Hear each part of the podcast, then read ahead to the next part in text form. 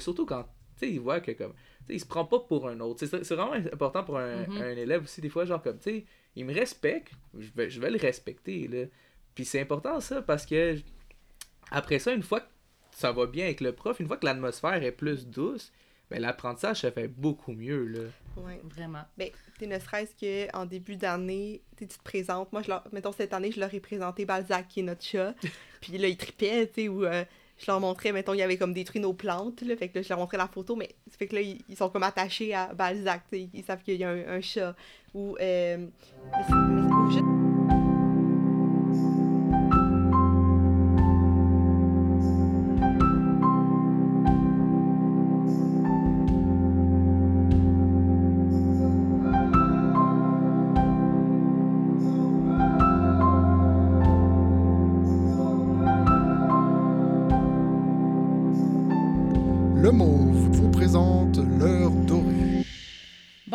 tous, je suis Claudine, votre animatrice. Bienvenue à ce nouvel épisode de l'heure dorée. Une présentation du mécanisme d'assistance pour usagers vulnérables. En cette belle journée, je reçois aujourd'hui Steve et Catherine, donc Steve Herrera Segovia et Catherine Larivière. Bienvenue, Merci. Merci. ça va bien? Oui, Ça va bien, toi? Oui, ça va, merci. Toute première fois que je reçois euh, deux invités en même temps. Donc, euh, je suis bien contente. Ça va être une super belle euh, journée et belle expérience. Je vous présente rapidement ce jeune couple dans la vingtaine, enseignant. Donc, ils ont su relever des beaux défis dans la dernière année.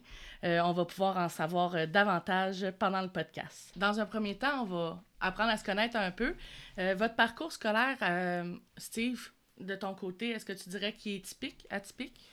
Euh, oui, quand même euh, très euh, typique. Donc, fond, euh, moi, j'ai fait euh, tout mon secondaire comme il faut. Après ça, deux années de cégep pour me rendre dans mon bac de sciences d'éducation. Puis, durant le cégep, je me suis décidé d'aller en éducation en mathématiques. J'avais fait le choix histoire, sciences, mathématiques, mais mon premier choix c'était les mathématiques. Donc, une fois que j'ai eu la réponse, j'ai fait 4 ans et demi. Donc, euh, typique, atypique, la seule raison que j'ai pris une session de plus, c'est que malheureusement, euh, j'avais des difficultés en français qu'au secondaire, j'ai pas pu pallier. Euh, au cégep, euh, j'ai quand même survécu avec ça, mais j'ai pas pu m'en échapper une fois à l'université. Donc, ça, ça a été quand même difficile de comme, devoir comme, contrer certaines difficultés que j'avais. Donc, je disais souvent le fameux si j'aurais. Mais mes collègues, mes enseignants aussi m'ont aidé à passer par-dessus ça. Et donc, euh, après 4 ans et demi, j'ai pu avoir euh, mon baccalauréat en mathématiques au secondaire. Super. De ton côté? Euh, moi, ça a été quand même plus simple, je pense. Euh, moi, dans le fond, j'ai fait mon secondaire dans une école privée à Montréal. Euh, puis j'ai eu la chance de faire du tutorat quand j'étais en secondaire 4 et 5. Euh, puis en faisant ça, j'ai réalisé que j'aimais vraiment ça. Donc, en secondaire 5, je savais que j'allais être enseignante. puis j'avais des enseignants aussi qui m'avaient suggéré de l'être parce qu'ils voyaient comment j'agi- j'agissais en tutorat ou avec mes, mes pairs aussi. Donc, j'ai fait mon cégep en arts et lettres. Puis ensuite, mais j'ai continué à l'université euh, en enseignement du français au secondaire. Donc, j'ai fini quand même jeune. Moi, à 23 ans, j'avais mon bac. Puis la majorité des gens qui ont leur bac euh, autour de moi, euh, mes amis avaient 25, 26, 27 ans. Moi, à 23 ans, j'étais sortie de l'université, ce qui est quand même très jeune. Je n'étais pas dans la moyenne des âges. Donc, c'est quand même typique dans le sens que j'ai une ligne droite du début à la fin parce que je savais à 16 ans ce que je voulais faire. Mais j'ai terminé assez jeune. j'ai commencé à travailler à temps plein très jeune quand même. Là. Puis comment c'était justement de rentrer euh, dans, de, man- comme tu dis, jeune, tu as fini à 23 ans, Ouais. t'enseignes euh, au secondaire. Ouais, Comment c'était Euh, de... quand j'étais en stage, des fois, il y a eu des défis, justement. J'ai fait un stage en secondaire 5, j'avais comme 4 ans de différence avec mes élèves. C'est pas la même chose. Mais maintenant, je vais avoir 25 ans dans un mois et demi. Puis, je pense que c'est un atout quand même avec mes élèves. J'enseigne à des élèves entre 15 et 16, 17 ans. Euh, puis je pense qu'ils aiment ça, que je sois jeune, qu'il y a des choses que je comprenne, que c'est une autre dynamique, vraiment. J'ai aucun problème de gestion de classe parce que naturellement, on, se comprend des fois. Euh, puis j'en profite parce que ça sera pas éternel peut-être, cet, cet aspect-là de mon travail. Mais les ados aiment ça aussi, avoir des jeunes enseignants. Tant, que- tant que tu es solide puis que tu sais où tu t'en vas, ils vont te suivre euh, à 100%, là, c'est sûr. Oui, puis on reste pas jeune éternellement. Fait Non, que malheureusement, comme tu dis, euh, il Ouais. y aura peut-être pas ça qui va te suivre. Fait que Non. présentement, t'en profites au Ouais, maximum. là. vraiment, vraiment. Ah, c'est bon. Puis tu savais dès le secondaire que tu allais devenir enseignante? Qu'est-ce qui t'a motivé à Euh, ben, cette connaissance comme quand même précoce de dire que c'est rare Ben- aujourd'hui. là. Peut-être, ouais, peut-être comme tout le monde, comme tous les enfants, à un moment donné, je voulais être vétérinaire, je voulais être actrice, je voulais être ci, je voulais être ça. Euh, mais je, je, je sais pas, on dirait que euh, mon grand-père était enseignant aussi, peut-être que j'ai ça. Euh, ma mère travaille avec les enfants malades, qu'on dirait être avec les, les plus jeunes, j'aimais ça aussi. J'ai toujours été en contact avec des plus jeunes aussi, qui avaient des difficultés parfois. Euh, ma grand-mère qui m'amenait faire plein de bénévolat, fait qu'on dirait que le donner au suivant, je l'ai eu très jeune comme modèle. Puis j'étais dans une école secondaire vraiment exceptionnelle. là, pour pas nommer, c'est le Collège Mont-Saint-Louis à Montréal. Puis c'est un collège où, euh, quand tu as été là, il y a un sentiment d'appartenance qui est très très fort, autant avec les élèves qu'avec les enseignants. C'est particulier à ce collège-là peut-être, mais ça le fait que je me sentais bien dans un milieu comme ça. Donc je me disais, j'aimerais quand même ça travailler dans un milieu aussi comme, comme celui-là. Puis de, où- de, de pouvoir partager autant le- Ouais. le, bien-être que toi, tu as reçu Ouais. pendant toutes tes années au secondaire. Ouais, exact. Vraiment. Puis toi, de ton côté, euh, est-ce que tu savais déjà au secondaire que tu voulais être enseignant? Comment que ça s'est aligné de ton côté? Euh, pas du tout comme euh, Catherine. En fait, euh, moi, euh, c'est vraiment, même pendant mon bac, je savais pas si je voulais être enseignant. Au secondaire, j'avais pris, j'ai pris la décision d'aller dans ces études-là parce que je me disais, ah, ben, c'est pas si difficile que ça, puis si je veux changer de programme, ben, je peux faire ça vite.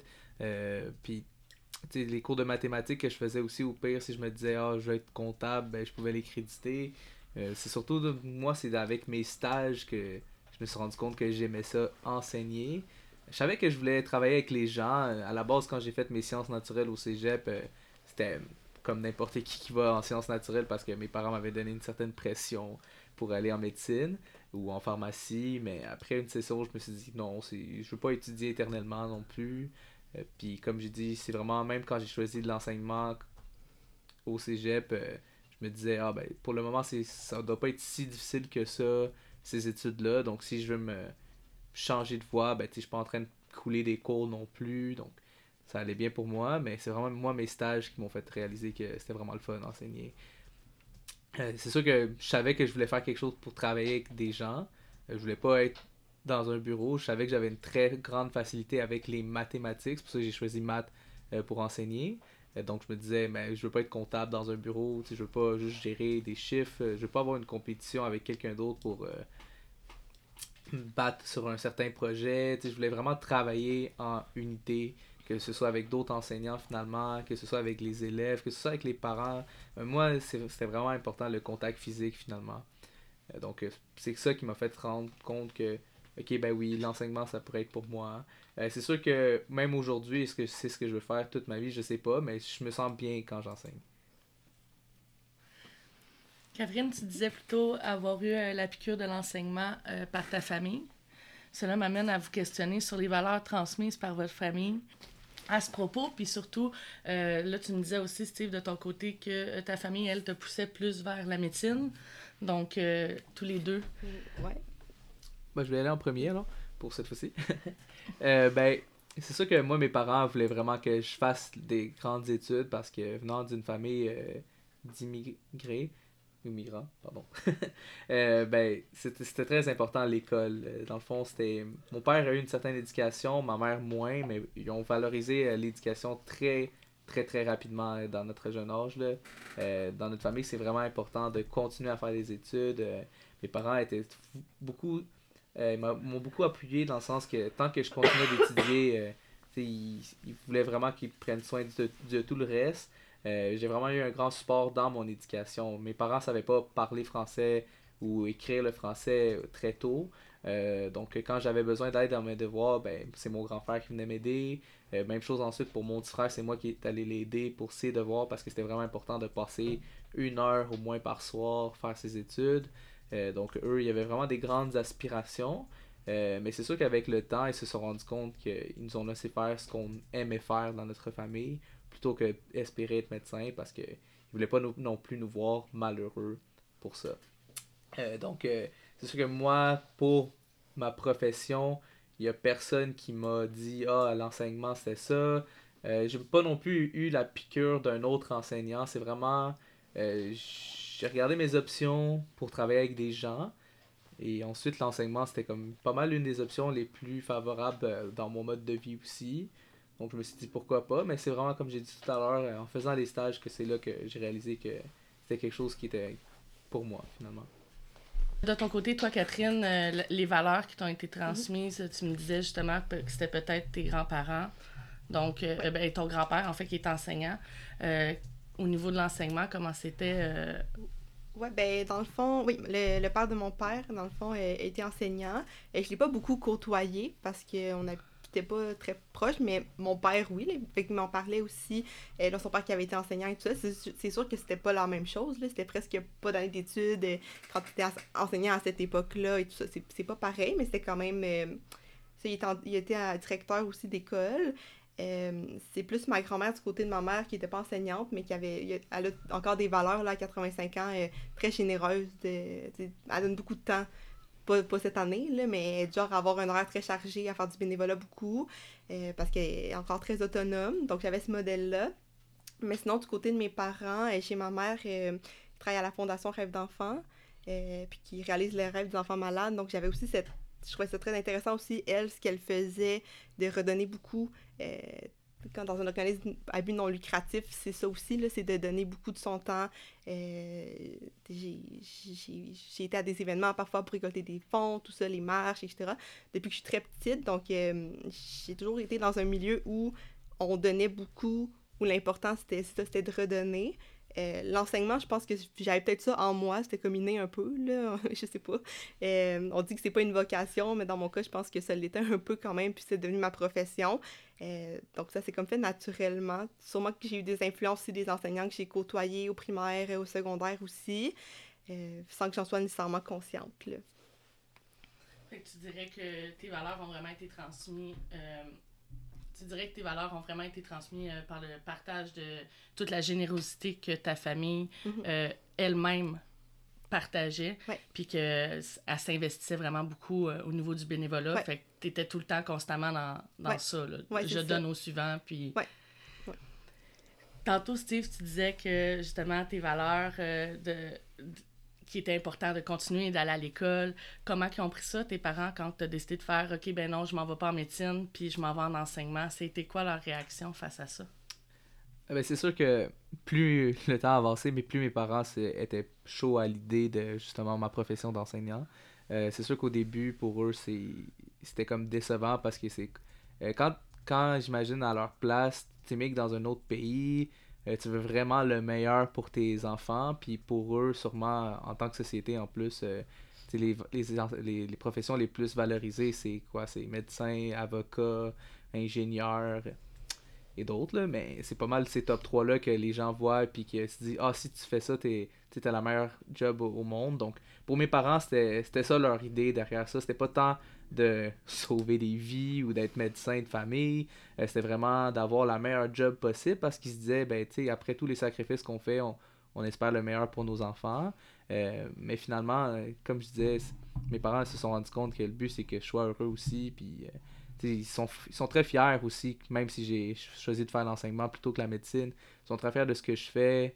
Euh, ma mère, c'est le genre de, maman poule euh, qui aime ça parler à tout le monde et dire que son enfant c'est un enseignant, justement.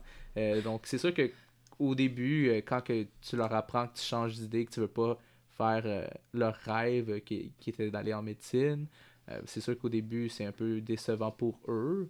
mais quand ils se rendent compte finalement que je fais quelque chose que j'aime beaucoup, quelque chose qui me permet aussi de voir ma copine, justement, parce qu'on a le même horaire, pas mal on, on rentre pas à des heures euh, si tardives que ça. Ils se rendent compte qu'on a un mode de vie qui va faire en sorte qu'on va être présent pour nos enfants à nous plus tard. Et ça, ça, ça rend ma mère heureuse aussi. Euh, mon père, tant qu'on ne travaille pas d'arrache-pied comme lui l'a fait en tant qu'immigrant qui, qui, est venu au pays, euh, ça fait son bonheur aussi. C'est sûr que dans le temps, justement, tu vois juste ce que tu vois à la télé, donc tu t'imagines, c'est ça les meilleures professions, mais Aujourd'hui, avec les médias sociaux, tu vois l'importance qu'on fait aussi en tant qu'enseignant. Mes parents sont très fiers de ça, justement. Je suis contente que, que tu nous le partages. Faisant partie justement de la deuxième génération d'une famille immigrante, comment as-tu vu ton enfance? Euh, ben, c'est sûr que quand quand tu arrives ici, contrairement à un immigrant, je veux pas les mêmes, euh, les mêmes défis qui sont justement d'apprendre le français le plus vite possible. Euh, moi, je suis né dans un quartier où est-ce qu'il n'y avait pas beaucoup d'autres ethnies. Euh, mais mes amis, les miens, j'ai eu la chance de pas vivre de racisme tant que ça quand j'étais jeune. Euh, on a l'image typique dans les années 90 où est-ce que je suis le seul latino de l'école primaire, par exemple, où je côtoie le seul noir aussi dans ma rue, qui est le seul noir de mon école primaire.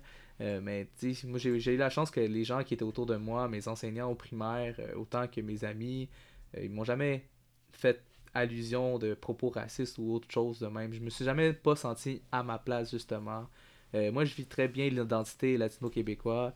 Puis des fois, je m'associe même plus à être québécois parce que je parle français tout le temps avec mes amis. L'espagnol, c'est juste avec mes parents, mes frères à la maison. Euh, je le comprends très bien. C'est sûr que c'est quelque chose aussi que plus tard, j'aimerais ça donner à mes enfants, l'espagnol. Euh, mais je vis très bien ici. Euh, moi, pour mon enfance personnelle, j'ai vraiment pas senti de différence en tant que deuxième génération. même une fois plus vieux, c'est sûr que là, quand tu vas au secondaire, c'est là que tu te formes comme identité, puis c'est là aussi que tu vois la différence dans ta société, comment on est traité, comme quand tu es jeune au primaire. ton école primaire, c'est ton monde. Là. Mais une fois au secondaire, tes enseignants, tu apprends d'autres choses, tu t'ouvres sur le monde. Surtout pour les jeunes aujourd'hui avec les médias. Nous, dans mon temps, on avait euh, à peine Facebook de commencer. C'était pas si populaire. Là. Moi, j'avais mon Messenger Hotmail, mm Steve 911, euh, qui durait longtemps. Mais c'est ça, moi, j'ai pas j'ai pas vécu tant de racisme à mon jeune âge. C'est plus une fois que je me déplaçais à Montréal, que tu vois la différence, que tu vois aussi qu'il y a beaucoup plus d'ethnies. Aujourd'hui, c'est quasiment euh, rendu euh, normal de voir euh, plusieurs ethnies dans ta classe, ou même moi, en tant qu'enseignant, mes groupes sont très multiethniques, autant qu'au public, au privé, pour avoir fait les deux. J'en parlerai tout à l'heure. mais tu sais, c'est vraiment rendu normal. Tandis que moi, j'étais le seul latino primaire. Après ça, on était deux, trois latinos dans des classes au secondaire. Euh, mais au cégep et à l'université, c'est tellement différent parce que tu as beaucoup plus de ça à Montréal. Euh, mais c'est là que j'ai vu qu'il pouvait y avoir du racisme aussi, euh, ou des propos racistes plutôt. Parce que, comme je vous disais, moi j'ai eu la chance, dans mon école secondaire, j'ai jamais eu quelqu'un qui s'est plaint de ça. Peut-être que je le savais pas, parce que, comme, encore une fois, dans le temps, on n'avait pas autant les médias sociaux pour tout partager les situations. mais tu sais, moi j'étais vraiment bien. J'ai vraiment bien été accepté par mon milieu par mes amis, mon quartier, ma ville. Euh, donc, en tant que deuxième génération, je l'ai moins bien vu. Mais je sais que ça se pouvait, que c'était possible. Et surtout aujourd'hui, avec, comme je dis, les médias sociaux, c'est plus facile à partager, plus à dénoncer les situations qu'on pourrait vivre. Mais moi, je l'ai très bien vécu. Tantôt, tu disais justement que tu t'associais peut-être des fois un peu plus euh, aux valeurs euh, du Québec versus l'Amérique latine. Quel type de conflit culturel entre le Québec et l'Amérique latine as-tu vécu à l'adolescence? Ben, c'est sûr que comme c'est pas vraiment un conflit dans mon cas, c'est plus parce que euh, je rentre dans une classe, on me voit, puis on pourrait penser que, ah, ok, euh, mettons, tu te penches de quel côté pour tel sujet, qu'est-ce que tu as à penser vu que toi t'es latino, est-ce que c'est différent pour toi qu'un Québécois d'ici, mais moi j'ai pas vraiment vécu parce que je me considérais vraiment toujours Québécois. Euh, c'est sûr que, tu sais, il y a peut-être certaines personnes qui prendraient offense à ces propos-là, mais moi, quelqu'un qui vient me voir pour euh, la semaine interculturelle puis me dire Ah, tu veux représenter le Salvador, ben, c'est ça mon pays d'origine, euh, ben, tu je ferais pas vraiment. J'ai pas grand chose à dire parce que, honnêtement, moi, je me suis toujours considéré québécois. je savais que j'allais travailler au Québec. C'est pas quelqu'un qui veut voyager tant que ça. Donc, euh, pour moi, c'était pas un problème de ce côté-là. Donc, j'ai pas vraiment eu de conflit.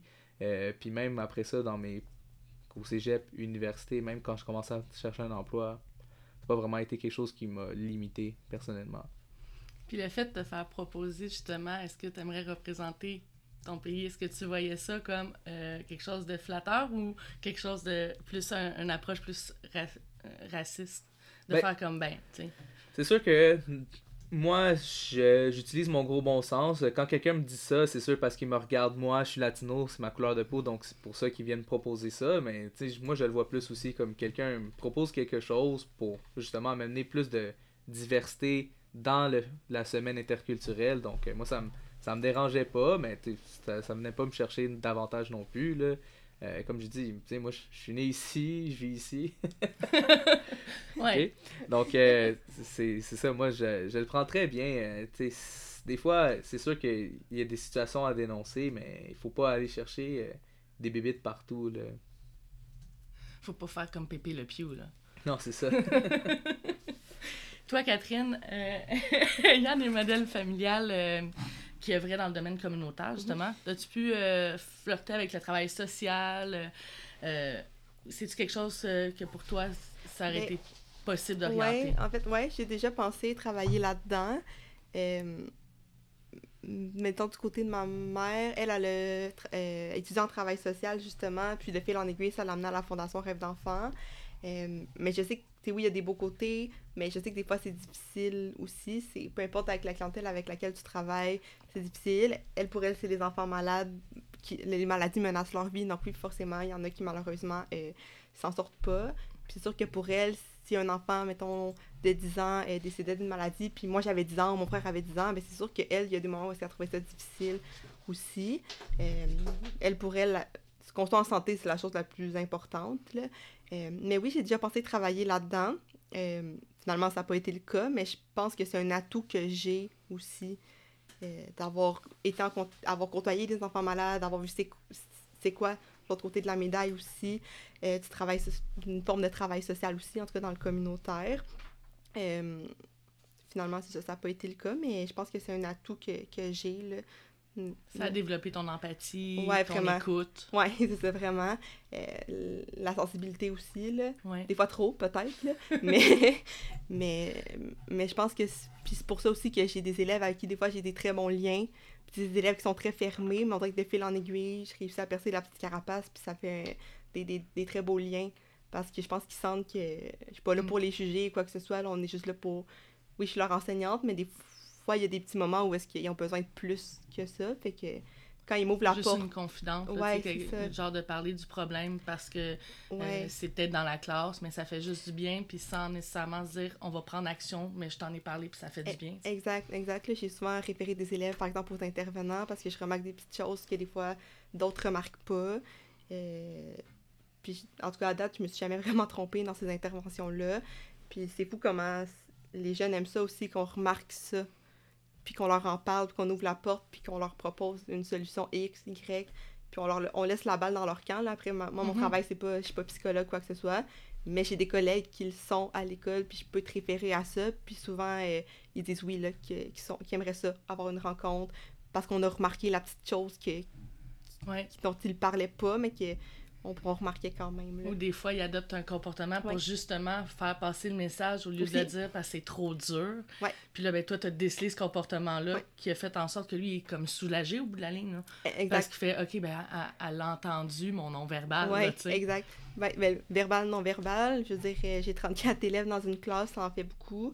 Euh, puis faut pas on n'est pas dans le 30 vies non plus l'émission mais mais il y a des fois où est-ce que oui c'est nécessaire de remarquer des petites choses euh, puis moi, je suis pas du genre à sortir un élève s'il pète sa coche, là, parce que je me dis, si t'as pété ta coche, c'est parce qu'il y a quelque chose qui fonctionne pas. Là. Derrière tout ça. ouais, fait que j'ai une approche très humaine aussi dans l'enseignement. Oui, je t'enseigne le français, mais mon but, c'est que si t'es pas bien, je veux que tu sois bien dans ma classe, au moins. Quand je suis là, je veux que tu te sentes bien.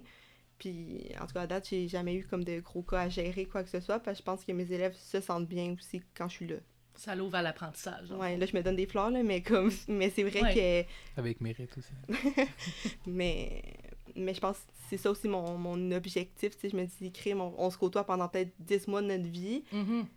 mais c'est quand même 10 mois où est-ce que tu es, justement, comme Steve disait, euh, l'adolescence, tu es en développement identitaire, tu te poses beaucoup de questions, ils ont beaucoup de questions, mais en même temps, faut que tu paraisses faire partie du groupe, là. Mm faut pas que tu sois trop à part, c'est normal, ils ont 15 ans, ils ont 16 ans, instinctivement, ils, veulent, faire partie du groupe. Mm-hmm. Euh, mais des fois, il y a des petites choses où ça vaut la peine de s'attarder parce que ça arrive que des fois, euh, ça va pas pour x, y raison. Puis juste leur faire un coucou, leur tendre la main, ben des fois, ça permet de faire le pont après avec une autre intervention. Puis d'aller chercher justement la personne Ouais. ressource pour l'aider dans Oui, c'est sa ça. difficulté. C'est ça. Passer le flambeau, là, parce que après mon rôle, c'est pas. C'est ça, comme je disais. Toi, il c'est- te reste dans ta classe ton, ton Ouais. rôle d'enseignant, puis ça. oui, tu décèles des choses, mais ton rôle n'est pas non plus d'être psychologue non, Non, plus. non, non, c'est ça. Tous les deux, vous avez étudié euh, au secondaire, euh, toi, Catherine, au privé, Oui. Steve, euh, au public. Euh, comment qualifiez-vous la qualité de l'enseignement que vous avez reçu? Vas-y. Euh, moi, c'est vraiment. Je, je sais que j'ai vraiment la chance de d'être à ce collège-là. Euh, mes parents se sont serrés la ceinture. On est une famille de classe moyenne, là. Ils se sont, ils se sont serrés la ceinture euh, pour m'envoyer à cette école-là. Parce que leur but, c'est que je sois bien. Mais ça veut, ils, ils voulaient que j'ai une- peut-être une éducation où est-ce que c'était plus enrichi, où j'avais plus d'opportunités de faire des activités ou des choses comme ça. Puis, euh, c'est sûr que j'ai été au public au primaire. Euh, j'ai pas été au public au secondaire comme élève. J'ai été faire des stages. J'ai enseigné au public, mais. J'ai vu la différence aussi. Mais moi, j'ai vraiment aimé mon expérience du, du public. Euh, du comme étudiante euh, au privé. Ouais. Ben moi aussi, de famille classe moyenne, c'est sûr que malheureusement, nous, on avait comme un autre frère. Alors, à trois frères, puis surtout quand même proche d'âge, c'était c'était un peu plus difficile. Donc, oui, mes parents ils ont choisi euh, le public. Euh, mais en même temps, je pense que du- d'un côté, on leur a jamais demandé d'aller dans une école privée. Euh, c'est sûr que comme pour avoir enseigné maintenant aux deux euh, clientèles, on pourra en parler un peu plus, euh, plus tard pour la différence des deux. Mais pour avoir vécu le public, honnêtement, en tant qu'enfant, je pense pas que tu le remarques tant que ça, à part pour le sentiment d'appartenance. Euh, Catherine en a parlé parce que l'école de Mont-Saint-Louis lui avait fait vraiment comme vouloir rester finir son secondaire là. Euh, moi, pour ma part, à Laval, on avait été à l'école polyjeunesse pour secondaire 1, 2, puis ensuite 3, 4, 5. Donc, quand tu fais juste deux années dans une école, ton sen- sentiment d'appartenance, tu rentres là, l'année après, tu finis. Puis après, en 3, 4, 5, euh, ben, c'est là que tu. Surtout, c'est les années où ce que tu, genre, tu développes, autant euh, physiquement que psychologiquement. Euh, donc, j'ai pas vraiment remarqué euh, comme, ok, ben, j'étais pas dans une, la meilleure école ou quoi que ce soit. Euh, tu sais, un enseignant, là, pour, pour l'avoir vécu, tu, vois pas la différence toi entre privé et public, à part pour ton sentiment d'appartenance, puis mais pour les ressources aussi. Puis je pense que euh, ben, plus on avance, plus on a besoin de ressources parce qu'on le voit qu'il y a plus d'élèves qui en ont besoin. Puis tandis que, je, je vais dire dans mon temps, comme si j'étais si âgé que ça, mais moi, il y avait. Tu sais, c'est- malheureusement, c'est plate à dire, mais comme des élèves TDAH, il devait en avoir beaucoup, mais il y en avait peut-être deux, trois qui étaient Mhm. identifiés parce que c'était pas ça, je veux dire la mode, mais tu sais, c'était pas ça la mode encore dans Mais ce c'était temps-là. pas où est-ce encore que tout à fait connu. Exact, tu sais, il y avait c'était c'était ça, c'est en constante évolution. Moi, j'ai fait partie des de deux euh, comment t'appelles ça quand ils refont le système euh, Les réformes. Les les réformes. réformes, ouais. J'ai fait partie de Mhm. deux réformes là, fait que, puis tu sais nous ils nous disaient on change ça, le cours de religion est devenu euh, moral, après ça c'est éthique et culture religieuse, là c'est rendu juste éthique et culture. Euh, tu nous on a fait partie de ce développement là, puis comme je dis dans le fond nous on ne voyait pas un manque de ressources peut-être en tant qu'élève parce qu'on se voyait pas tant comme avoir besoin de ressources. Mais t'as des élèves qui finalement ils se rendent compte tu Hey, si j'avais été euh, déclaré TDAH ou TDA ben peut-être ça m'aurait aidé dans mon, dans mon secondaire aussi hein, parce que là Dyslexie. euh, ben ouais parce que nous on avait un, un, un élève avec un, un ordinateur puis maintenant quand j'ai enseigné à Polyjeunesse à mon tour après euh, j'avais peut-être 10 élèves qui avaient le droit de, de tiers-temps, puis 5 qui avaient un ordinateur permis pour les examens. C'est fou comment la différence en 10 ans que moi j'étais au secondaire, puis 10 ans que j'enseigne, ça, ça a changé, là, mais t'as pour le mieux, justement. Euh, fait que, tu sais, moi, mon expérience au public, j'ai vraiment aimé ça, parce que finalement, peut-être on dirait que vu que la pression était moins forte dans les travaux, parce que moi je me débrouillais vraiment bien, ben, je passais pas tant, tant que ça à l'école. Puis justement, une fois à la maison, mes parents me demandaient Tu veux-tu étudier, tu veux-tu travailler Ben, j'ai pas mal tout fait à l'école, fait que je peux-tu aller jouer, je peux-tu aller faire mon sport à la place? Donc, peut-être, côté public, peut-être c'est moins demandant parce que, comme, t'as tellement de différents niveaux dans ton groupe euh, que si t'es fort, ben, tes, cours vont aller vraiment rapidement, tandis que si plus faible à l'école, académiquement, ben, c'est là que les profs se concentrent plus sur toi, justement. Fait que moi, je l'ai bien vécu le public, puis je n'ai pas vraiment d'autres commentaires à faire sur mon expérience, en fait, en tant qu'élève là-dedans, parce que ça passait vraiment vite pour moi, là. Après ça, tu as appris euh, ben, ton frère, plus jeune. Euh, a été déclaré TDAH, vu que justement euh, on en parle. Comment tu réagis euh, lorsque tu as appris Ben, c'est sûr que il a été déclaré très jeune TDA, mais comme je disais, plus le temps avance, plus il y a des ressources qui sont disponibles pour lui. Mais par exemple, qu'au primaire, il a fait son primaire normalement jusqu'à 4e, 5e, 6e année de primaire. Ils ont décidé de faire des groupes de rattrapage, si on veut, où est-ce qu'il faisait sa 4e, 5e en même temps, 5e, 6e, puis après 6e, secondaire 1 si on veut. Fait qu'il perd une année, mais c'est parce qu'au début, ils savent pas trop, trop quoi faire, tandis qu'une fois rendu au secondaire, il a le droit du tiers-temps, il a le droit à un ordinateur, il a du euh, de l'antisode sur son, sur son ordinateur, fait que ça l'aide énormément, puis on a juste 5 ans de différence, donc euh, c'est fou comment qu'en 5 ans, c'est plus il y a plus de ressources accessibles, puis euh, si on peut en parler tout de suite, on, peut, on ira là-dessus, mais euh, comme il y a plus de ressources accessibles pour lui, mais c'est fou comment il en manque encore, là, beaucoup, beaucoup, là, parce que là, nous, au privé, parce que c'est la clientèle au laquelle on enseigne, moi et Catherine, euh, on voit nos élèves qui ont droit à ça, à temps, aux ressources, là. Mais tu des fois, tu te dis même qu'il en manque. Fait qu'imagine au privé qui ont plus de d'argent pour des ressources, ben au public, il en manque encore des fois, là. Ouais, mais c'est pas vrai qu'au privé, tu as plus d'argent pour des ressources. En fait, quand tu es au public, euh, juste pour te contredire, ben pas te contredire, mais te corriger, euh, dans le fond, tu as une échelle de défavorisation qu'on appelle. Donc, selon ton secteur, ils vont regarder la clientèle, le revenu moyen des familles, tout ça. C'est sur 10. Puis à Laval, on a beaucoup d'écoles de 9 sur 10. Par exemple, Mont-la-Salle, Saint-Maxime, tout ça. Euh, puis quand tu as des écoles comme ça, ils vont avoir quand même euh, des ressources comme euh, certains élèves vont avoir accès à de l'orthopédagogie gratuitement, euh, des services comme les prêts d'ordinateur et tout ça. Sûrement pas assez, mais ils ont quand même des, ressources. Tandis qu'au privé, tu vas payer pour avoir ça de plus. Ça sera pas offert gratuitement parce qu'ils n'ont pas de subvention du gouvernement pour ça, généralement. OK, fait que dans le fond, ce que je comprends, c'est que euh, quand tu fais partie du public, ben, t'es- comme coté par rapport à la cote de l'école. Fait qu'ils Ouais. reçoivent une genre d'enveloppe budgétaire par rapport à ça. Ouais. Ben, Tandis qu'au privé, c'est les parents qui doivent donner cette enveloppe budgétaire-là pour obtenir les services. Exact, parce que au privé, c'est comme un peu un- une entreprise, là, dans le fond, Mhm. tu payes pour que ton enfant est là et tout ça. Euh, au public, ben, l'école est gratuite, là, quand tu vas au, Mhm. au public. Mais c'est ça, ils vont vraiment regarder, par exemple, je pense à, à l'école secondaire Mont de la Salle qui est à euh, la Vallée Rapide, puis qui a une clientèle quand même très défavorisée, fait qu'eux, ils, topent le 9 sur 10. Donc, c'est sûr que là, je pourrais pas nommer les ressources parce que j'ai pas travaillé là, mais oui, ils ont des res- ressources de plus parce que justement, c'est défavorisé. Mais c'est sûr qu'ils ont beaucoup d'élèves. Donc, c'est sûr que là, sûrement que les enseignants de cette école-là diraient qu'il n'y en a pas assez. Mais ils vont quand même avoir des sous du gouvernement parce que c'est défavorisé. Mais au public, ben, je pense à des élèves, s'ils veulent l'orthopédagogie, ben, ils vont payer leur atelier orthopédagogique. là. OK. Catherine, tu me parlais tantôt de l'importance d'être présent euh, pour les élèves, les accompagner dans leur parcours, mais l'élève doit aussi faire sa part. Ça m'amène à, ma prochaine question. Quel type d'élève étiez-vous? Euh, mon Dieu, moi, j'étais vraiment l'élève modèle. Euh, je disais, ben, moi, en fait, peut-être que j'étais trop timide, justement. Mes enseignants me disaient, participe plus, tu sais, on veut t'entendre. Euh, tu sais, moi, parler devant une classe ou poser ma question ou me tromper, c'était vraiment euh, anxiogène, là. Je, je voulais pas pantoute le faire, là. Je devenais enseignante, fait que des fois, j'étais à mes élèves, là. Moi, étant en avant, faire un oral, j'avais envie de vomir et me cacher, là. Mais maintenant, c'est ça ma job, tu sais. Ouais, Mais... ça. fait que, tu sais, je pense, mais il y a des T'as-tu envie de vomir à tous les jours? non, que tu- non, non. Mais je pense qu'il y a aussi des, des mises en contexte. tu sais. Cette année, même l'année passée, euh, j'étais en secondaire 1, mais j'ai fait aucun or- oraux où j'ai un élève en avant qui parle. là.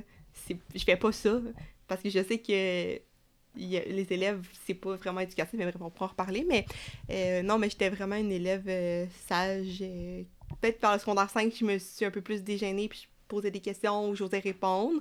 Euh, mais c'est ça, je dérangeais pas bien, bien. là. Et toi, Steve? Sans commentaire. non, euh, ben, Moi, j'étais un peu l'inverse, euh. J'étais un peu l'inverse de Catherine. Euh, C'est sûr que moi, mon secondaire, euh, j'ai eu beaucoup de plaisir. euh, pas autant sur la matière. Là. Euh, ouais, moi, j'étais l'élève un peu difficile. Donc, euh, c'est sûr que mes anciens euh, enseignants, en fait, même j'ai travaillé avec un de mes anciens enseignants, pourraient me dire que tu vas voir que le karma, ça existe parce que euh, j'ai pas été facile comme élève. Euh, en fait, j'étais pas l'élève euh, méchant qui t'aurait craché dessus, qui aurait sacré en classe. Euh, J'étais vraiment l'élève qui cherchait à faire des, euh, des coups, des blagues, euh, qui cherchait l'attention. Euh, c'est sûr qu'à la maison, peut-être c'est un peu pour ça, j'avais moins d'attention parce que mes parents justement travaillaient très durement. Fait que On n'a pas comme, euh, tu sais, le moment à la fin, ok, qu'est-ce que tu as fait à l'école aujourd'hui, tu sais, c'est comme, on passe à autre chose, nous, en famille, là, bref. Euh, fait que, ouais, peut-être que je cherchais de l'attention à l'école, justement, je cherchais à, comme, rendre ça plus intéressant, parce que moi, j'étais vraiment l'élève performant, euh, mais, tu sais, moi, en fait, écouter un cours, c'était assez, j'avais pas besoin de faire d'exercices ou de prendre des notes, euh, comme, j'étais vraiment vite à, l'apprentissage, donc, on dirait que c'était tellement plate en classe que malheureusement je me suis décidé de, de niaiser. Euh, mais ça c'était dans les deux premières années. Après ça, 3, 4, 5, tu tu t'évolues, tu matures, si on veut. euh, puis donc, après ça, ben, c'est sûr que moi, quand j'ai eu du sport euh, parascolaire, parascolaire euh, à la maison, je veux dire, quand je faisais mon sport, ben, ça me prenait plus d'attention, puis ça me, ça permet de me, de me calmer. Là. Ça je- vidait ton énergie. Exactement. Je me suis jamais fait euh, diagnostiquer un TDAH, mais je serais pas surpris de l'avoir. moi, ma, ma tête roulait à 100 000 à l'heure, mais me suis dit, ah, c'est pas grave, là, tant que je niaise à l'école, c'était correct. Finalement, après ça, j'ai eu du sport, fait que j'étais plus calme. Euh, puis après ça, je- même moi, j'ai commencé à me trouver lourd quand j'étais j'ai commencé à niaiser. Euh, mais c'est sûr parce que je trouvais ça trop facile l'école. euh, J'ai eu comme une moyenne en haut de 90 générale. là. Mais finalement, après ça, je regrette vraiment. Puis si mes anciens enseignants écoutent ça un jour, ben je m'excuse énormément parce qu'à mon tour, euh, je le vis, euh, je l'ai vécu euh, dans certains groupes là, puis je le vis encore avec cer- certains élèves là. Moi, j'ai entendu dire que t'as donné des cheveux blancs à tes parents. Ah ouais, puis j'en ai donné à mes parents, j'en ai donné à mes anciens enseignants, puis malheureusement, ben aujourd'hui c'est à mon tour d'en avoir à, à 27 ans aussi des cheveux blancs. Étant donné que tes élèves et collègues pourraient écouter euh, ce podcast, euh, quelle anecdote pourrais-tu partager avec nous de ton secondaire? Euh... je pense que j'en ai deux. Une plus cocasse, puis l'autre un peu plus sérieuse. En secondaire 1, j'avais une enseignante qui avait des poissons dans notre classe. Puis euh, pour, pour toutes les fois où j'ai essayé de niaiser, ça c'est la seule fois où j'étais un peu sérieux puis je voulais aider. Puis ça s'est vraiment retourné contre moi parce que j'étais vraiment pas le meilleur des élèves comme j'ai dit, donc je niaisais beaucoup. Mais là, la prof était sortie du, local pour parler à un autre élève. Donc, euh, je me suis dit, ah, je vais aller voir euh, euh, les poissons. Je, je m'ennuyais. Puis là, je voyais qu'il n'y avait pas de nourriture. Fait que j'ai décidé de les nourrir. Mais, tu sais, j'ai jamais nourri un poisson de ma vie avant ça. Donc, euh, le pot de nourriture, je pense qu'il faut que t'en mettes un petit peu. J'ai comme tout versé le pot dedans en me disant que ça allait être correct. Puis, tu sais, c'est des petits poissons rouges à 50 sous. Fait que c'est pas la fin du monde. euh, mais ouais, ils sont pas mal tous euh, mourus. Si je peux le conjuguer comme ça. Donc, la prof est rentrée, puis était en, beau joie vert, elle était toute rouge. J'ai jamais vu une personne aussi rouge que ça. Puis, se vider le cœur sur nous. Oh, vous êtes vraiment tous des élèves euh, dérangeants, bla bla bla. Je suis sûr que c'est toi, on me pointait à moi. Puis j'ai dit, Ah, je m'excuse, madame, c'était vraiment pas mon intention. Pour une fois, je cherchais pas à niaiser, je voulais vraiment juste les nourrir. Là. Puis j'ai fait ma lettre d'excuses. euh, le reste de l'année, j'ai j'ai été plus tranquille parce que c'était la première fois que on pétait sa coche sur moi, là, étonnamment. Puis euh, ça, je me suis tenu plus serré euh, dans son cours euh, parce que je m'excusais, puis je me sentais vraiment mal parce que c'était vraiment pas mon intention. Pour toutes les autres fois où c'était mon, intention mon intention de niaiser. Euh, ben, ça, c'était mon moment cocasse, mais sinon, mon moment où est-ce que ça m'a un peu ramené à l'ordre, puis je me suis rendu compte qu'il fallait vraiment que je change un peu. C'était. Euh, J'avais un enseignante de français, puis je posais tout le temps des questions un peu connes, désolé. puis je voulais chercher à faire rire, puis un jour, l'enseignante, elle m'a juste dit euh, Est-ce que t'es con ou est-ce que tu fais exprès? Puis les élèves, ils ont juste dit Non, madame, il fait exprès. Il y a genre 90 partout dans toutes les no- euh, dans tous les cours. Puis là, elle m'a regardé vraiment sérieusement, comme, tu sais, tu fais exprès, puis il y en a d'autres qui ont besoin d'aide en ce moment. Puis j'étais comme, tu sais, ça m'a fait comme un peu, comme m'arrêter, puis changer mon attitude, parce que j'étais là, ouf, ouais, ça c'était lourd, là. C'était vraiment lourd en classe, là, puis, tu sais, j'étais- j'étais content de cette réaction-là, parce que ça m'a fait réaliser que, comme, après ça, j'ai commencé à être différent dans son cours, puis, tu arrêter de niaiser, puis chercher autant d'attention de cette façon-là, parce que, je me suis- elle, m'a- fait réaliser quand même que sa job c'est pas facile puis moi je suis là à niaiser puis elle veut juste aider puis j'étais comme ouais, pourquoi je fais ça dans le fond j'ai pas besoin d'attention j'ai pas besoin de faire rire puis tu t'es tout secondaire là je peux me- comme je peux arrêter de niaiser, puis juste chercher cette attention-là dans cette façon-là. Tu sais, je vois mes amis 1h15 après que le cours est fini, genre. Alors, c'était comme le moment où est-ce qu'on dirait que le premier enseignant qui m'a comme ramené de quoi d'en face, plutôt que juste me sortir dehors ou juste me, me dire oh, bon, je vais appeler tes parents comme si mes parents avaient le temps pour euh, gérer ça. Donc on dirait que c'était comme ça m'a comme groundé, m'a ramené sur Ouais. terre. Euh, puis j'étais content de cette réaction là parce que je m'en rappelle encore justement. Ouais. Elle- puis- Ça lui donnait un impact. là, Ouais, vraiment, vraiment. Puis euh, j'ai eu la chance de comme, faire de l'assistance avec Antoine Labelle. Puis j'ai- je la cherchais, cette enseignante-là, parce que je voulais vraiment m'excuser en personne. Parce que, comme, on dirait que c'est elle qui m'a fait, comme, allumer, comme, ok, regarde. Tu de le temps à d'autres Ouais, élèves qui en ont vraiment besoin. Ouais, parce que, tu sais, avant, moi, je niaisais, puis je cherchais l'attention des rires, mais, tu sais, je me mettais pas dans la peau de l'enseignant. Puis là, quand elle m'a dit ça, justement, je me suis dit, hey, c'est vrai, comme, tu sais, j'ai la chance que c'est facile pour moi à l'école, mais il y en a d'autres que ça l'est pas, là. En effet. Je pourrais dire la même, de mon côté, c'était le français justement, c'était ma matière euh, la plus difficile. Puis euh, ça me faisait rager des fois de voir Mhm. que justement j'avais du monde autour de moi qui avait vraiment de la, de la facilité. Fait que pendant ce temps-là, ben Ouais. euh, il, il avait le temps de faire ce qu'il voulait, tu sais. Fait que soit qu'il s'occupait à faire euh, des dessins, faire euh, peu importe, mais moi j'étais pris dans mon Mhm. exercice puis à essayer de la euh, répéter. Ouais. Euh, puis essayer de m'en sortir. Fait que d'un autre côté, je pense que euh, t'as aidé des élèves en te disant bon ben je vais laisser ce temps-là à ces élèves-là au lieu de, de, de les déconcentrer. Mais des fois, ça peut être bon d'utiliser ces Mhm. élèves-là. En fait, de leur dire crime, c'est facile pour toi. T'en- un autre. Exact. Puis souvent, tu vas leur proposer, puis ils vont te dire oui. Ben oui, ça Mhm. me tente. C'est- C'est Ils, ont- plate. Je comprends. ils cherchent de quoi faire de c'est toute ça. façon. Il y en a qui vont le faire instinctivement parce que des fois, ça donne que leur meilleur ami de classe, ben, il y a la difficulté, donc ils vont le faire. Mais des fois, c'est bon de. L'initier en de- tant qu'enseignant. Ouais, c'est ça, parce que des fois, ils savent pas est-ce que j'ai le droit, est-ce que je peux me promener pour aider? Mais si Mhm. on leur dit oui, tant qu'à regarder le plafond, ben, va aider, va donner un coup de main, aide-moi. On est, il y en a 34, j'ai pas le temps pour les 34, aide, viens, viens m'aider. Puis souvent, ils vont le faire, là. Oui, puis des fois, ils ont une manière de présenter les choses Ouais. différemment parce qu'ils sont l'élève aussi. Aussi. Fait que leur manière de d'expliquer, des Mhm. fois, nous, on est tellement dans notre travail. Ouais. Tu sais, à un moment donné, toi, la matière, tu la connais par cœur. là. je veux dire, tu l'enseignes à chaque année. Fait que des fois, tu as peut-être des techniques ou des Mhm. différentes manières de les présenter que tu oublies. Ouais. Fait qu'eux, ils peuvent venir comme Aussi. euh, montrer un aspect différent de, de la matière. Oui, tout à fait. Vous démontrez beaucoup d'altruisme, on pourrait dire, dans votre personnalité. Euh, premièrement, je, tiens à vous féliciter pour cette, euh, cette belle facette. Euh, D'un côté, euh, je trouve que ça apporte justement un- beaucoup plus d'humanité, même dans l'enseignement, puis auprès de vos, de vos ados. Comment s'est passé votre passage du secondaire au cégep? Moi, j'ai trouvé ça vraiment trop facile, quasiment. Moi, au secondaire 5, j'avais chimie physique, maths forte. Euh, je me après ça, je me ramassais en arts et lettres. Euh, puis pendant le secondaire 5, c'était très exigeant. Là. Le collège exigeait beaucoup. Puis on... c'était comme si on faisait des... C'est tout, tout est enrichi où j'allais. Donc, euh, c'est comme si je faisais des séances nat de cégep, mais en secondaire 5. OK. Donc, quand, moi- quand j'étais arrivée euh, au cégep, j'avais mis les maths, les sciences de côté. Fait que moi, j'ai trouvé ça vraiment facile. là. Mon cégep, c'était comme euh, quasiment trop facile. C'était comme une vacance de deux ans, on dirait. Avant, honnêtement, Parce que tu avais comme tout ouais, vu, puis tout même à touché au ouais, secondaire. Puis même à l'université, on dirait que j'ai tellement travaillé fort au secondaire qu'après ça, tout a été vraiment facile. là. J'ai jamais eu de difficulté après. Le plus difficile, c'était le secondaire. C'est là où est-ce qu'il il exigeait beaucoup, beaucoup, beaucoup de nous. euh, plus qu'ailleurs, là, je le sais. Puis après ça, ben, tout était comme un pet. là, C'est facile. Là. Vraiment.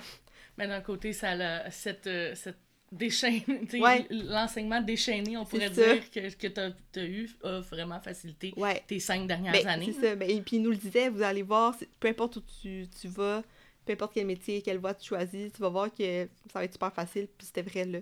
Euh, moi, j'ai plus j'ai pas eu de difficulté, euh, à part les physiques secondaire 5 que j'ai un mauvais souvenir, là. Mais j'en fais encore des cauchemars. On salue Monsieur Morin. Bonjour. mais, euh, mais sinon, euh, non, c'est ça. c'était- Ça a été très facile. Puis je pense aussi que c'est parce que j'ai choisi ce que j'aimais. Moi, Mhm. j'aimais la littérature, j'aimais les livres, j'aimais écrire, euh, j'aimais app- apprendre. Mais euh, les maths, les sciences, j'avais fait le tour. Là, fait qu'on a changé de voie. Puis ça fait en sorte que. ben, après, c'était facile parce que j'aimais ça. Tu avais une passion, fait que c'est Ouais. ça. La matière rentre vraiment plus facilement. Ouais, c'est ça. De ton côté? Euh, ben, moi, c'était. La transition secondaire cégep, c'était un peu plus difficile euh, académiquement parce que, dans le fond, justement, moi, je trouvais ça vraiment facile, euh, la notion secondaire. Puis, ben, ça a l'air que moi, euh, mon parcours était moins stressant. J'avais moins de- d'enseignants qui ch- cherchaient la rigueur parce que, tu t'as plusieurs milieux différents dans une même classe maintenant. Euh, fait que moi, quand j'étais allé au cégep, ben, j'ai trouvé ça plus difficile parce que là, c'était juste les sciences. Tandis que j'aimais ça quand même, le français, l'histoire, l'anglais, parce que t'avais beaucoup de, comme, donne ton opinion, qu'est-ce que tu penses de ça? Euh, puis moi, j'aimais ça donner mon opinion parce que j'étais quelqu'un de versatile, là. je pouvais parler un peu de tout, là. T'sais, puis j'étais facile à j'avais de la facilité à apprendre un peu de tout après ça les sciences nat euh, c'était vraiment focusé sur la science euh, puis sachant que je voulais même plus faire médecine après une session ben je me disais ok, ben, moi j'ai un peu trop un gros ego fait que je me disais ben là je veux pas changer de programme puis refaire deux ans fait que je vais mal le finir là, juste pour l'avoir dit que je l'ai fini puis en plus je le dis à tout le monde maintenant puis comme t'as fait tes sciences nat fait que ça prouve que mon ego m'a aidé là-dessus là. Mais ouais, c'était plus difficile parce qu'après ça, t'es au secondaire, je niaisais. Fait que je cherchais de l'attention parce que les gens qui sont là, c'est mon quotidien. Rendu au cégep, tu te rends compte vite vite que. Ah, ok, t'as plus d'attention. fait que, dans le fond. Puis tes blagues font peut-être moins Ouais, rire ça. aussi les autres élèves parce qu'eux Ouais. sont. Ok, non, Ouais, c'est de la matière qu'on veut. C'est ça. Fait que, dans le fond, j'étais juste là pour la matière, puis c'était même pas de la matière qui m'intéressait. Fait que j'ai trouvé ça plus difficile de ce côté-là, mais je l'ai fini parce que bon, ben, ça m'ouvrait plus de portes. Puis une fois à l'université, ben c'est redevenu plus facile parce que justement, c'était euh, quand tu es en, enseignant, euh, en enseignement, euh, oui, tu as tes cours sur ta matière, donc mathématiques, mais c'est des mathématiques pour enseigner au secondaire. Donc j'avais de la facilité là-dessus parce que j'étais bon en maths. Puis après ça, les cours de pédagogique, ben, c'est aussi des, beaucoup de cours d'opinion. Fait que je suis revenu à ce qui m'intéressait à base de justement donner mon opinion, de parler d'un certain sujet, que ce soit euh, la gestion de classe, que ce soit les ressources de classe, que ce soit le après, une fois que tu es enseignant. Tu sais, Moi, c'est ça qui m'intéressait, justement, parler. Puis en plus de parler d'un sujet où ce que je vais partager avec du monde. Donc, alors, après ça, oui, comme le cégep, ça a été difficile, mais juste parce que je trouvais. C'était pas mes intérêts. Mais quand tu trouves quelque chose qui t'intéresse, c'est là que ça devient plus facile. Comme justement, Catherine a dit que quand elle a délaissé les sciences, c'était plus facile pour elle parce qu'elle était tellement drillée sur ça au secondaire, puis drillée sur quelque chose que ça l'intéressait moins, malheureusement. Ben, après ça, quand tu es intéressé à quelque chose, ben, ça va plus facilement. Fait que moi, justement, le cégep, c'était plus difficile juste parce que ça m'intéressait pas. À tout. Donc, ça m'intéressait pas au cégep, les sciences naturelles, mais une fois en enseignement, ben, c'est sûr qu'au début, c'était pas mon choix parce que je voulais vraiment devenir enseignant, mais comme j'ai dit, avec mes stages, après ça, l'intérêt à développer, fait que ça s'est juste rendu plus facile à la fin. là. C'est quand tu trouves quelque chose que t'aimes et qui t'intéresse, euh, on dirait que c'est toujours plus facile. Puis même en tant qu'enseignant aujourd'hui, ben, c'est quelque chose d'important pour partager aux élèves, là, parce que quand tu- tu viens les chercher, quand ton cours devient intéressant, que ce soit pour la matière ou juste l'enseignant ou euh, l'atmosphère de classe, c'est très très très important. Là. Ouais, puis tu sais, ça me ramène aussi, euh, même moi, quand je suis rentrée à l'université, j'ai fait marketing, puis après, j'ai fait mon volet social. Puis malgré que j'avais fait euh, mon DEP en vente conseil, j'avais travaillé dans le domaine, c'était très difficile, euh, la matière, mais aussitôt que je suis rentrée dans le domaine social, ça, mes notes ont, ont grimpé. Euh, c'était vraiment facile. Les profs me disaient aussi que j'étais à ma place. Fait que quand je rentrais dans la classe, on dirait que j'étais déjà plus ouverte à recevoir la matière. Tandis que quand je rentrais dans mes cours de marketing, j'avais des profs qui me disaient Hum, t'es pas à ta place. Fait que Non, clairement, que tu rentres, ton prof te dit t'es pas à ta place, ben ce qu'il va te dire, tu vas pas l'écouter nécessairement parce que tu vas juste réfléchir Ok, ben je m'en vais où? Si je suis pas à la bonne place, tu sais. Fait que euh, non, le, le je trouve ça vraiment euh, intéressant ton parcours. Euh, lors de ton passage au cégep, tu as eu quand même eu euh, un, à vivre un, dilemme, je te dis, entre l'éducation et une certaine discipline sportive. Steve, de ton côté, euh, qu'est-ce que tu peux nous partager à ce sujet? Euh, ouais. En fond, euh, je l'ai pas dit au début, mais moi, euh, ce qui m'a fait choisir l'enseignement à partir du cégep, c'est que je faisais beaucoup de lutte euh, récréative, donc pas de la lutte olympique, là, mais donc ce sport-là, ça m'a ça m'a- ça discipliné en tant que personne. Donc je l'avais commencé au secondaire justement en secondaire 4-5, euh, puis c'est là que j'ai arrêté de niaiser le plus en classe aussi parce que justement ce sport-là m'aidait. Euh, puis je- j'ai jamais eu des idées de grandeur comme euh, être champion du monde à la télévision. Je savais que ce que je faisais, j'aimais ça. mes coachs me disaient que j'étais bon, puis on me disait aussi que ah, ce serait cool, si tu restes longtemps avec nous. Puis moi aussi, c'était mon objectif. Euh, c'est sûr que ce que je voulais faire dans la vie, c'était plus coacher ça. coacher dans la, à, la lutte des jeunes plus tard. Puis malheureusement, avec des blessures, j'ai dû me retirer de ça parce que j'avais mis plus d'importance dans, dans l'école, justement, parce que les sciences naturelles, c'était pas facile. Alors, j'ai eu le conflit que ben, je me suis dit, je vais mettre plus de temps dans mes études, finir ça le plus vite possible, puis me concentrer ensuite dans le sport. Mais finalement, comme je disais, avec les stages que j'ai réalisés, c'est que j'ai quand même trouvé ce que je cherchais, qui était d'aider des jeunes. Euh, puis même si c'est pas de façon sportive, ben, je les en les écoutant, en les enseignant, puis c'est tellement une petite partie enseigner notre matière quand tu es devant une classe. Là, tu te rends compte que tu donnes le goût d'apprendre à certains jeunes. Puis tu donnes aussi l'importance d'apprendre. Tu leur transmets ça, puis finalement, c'est quelque chose de vraiment incroyable.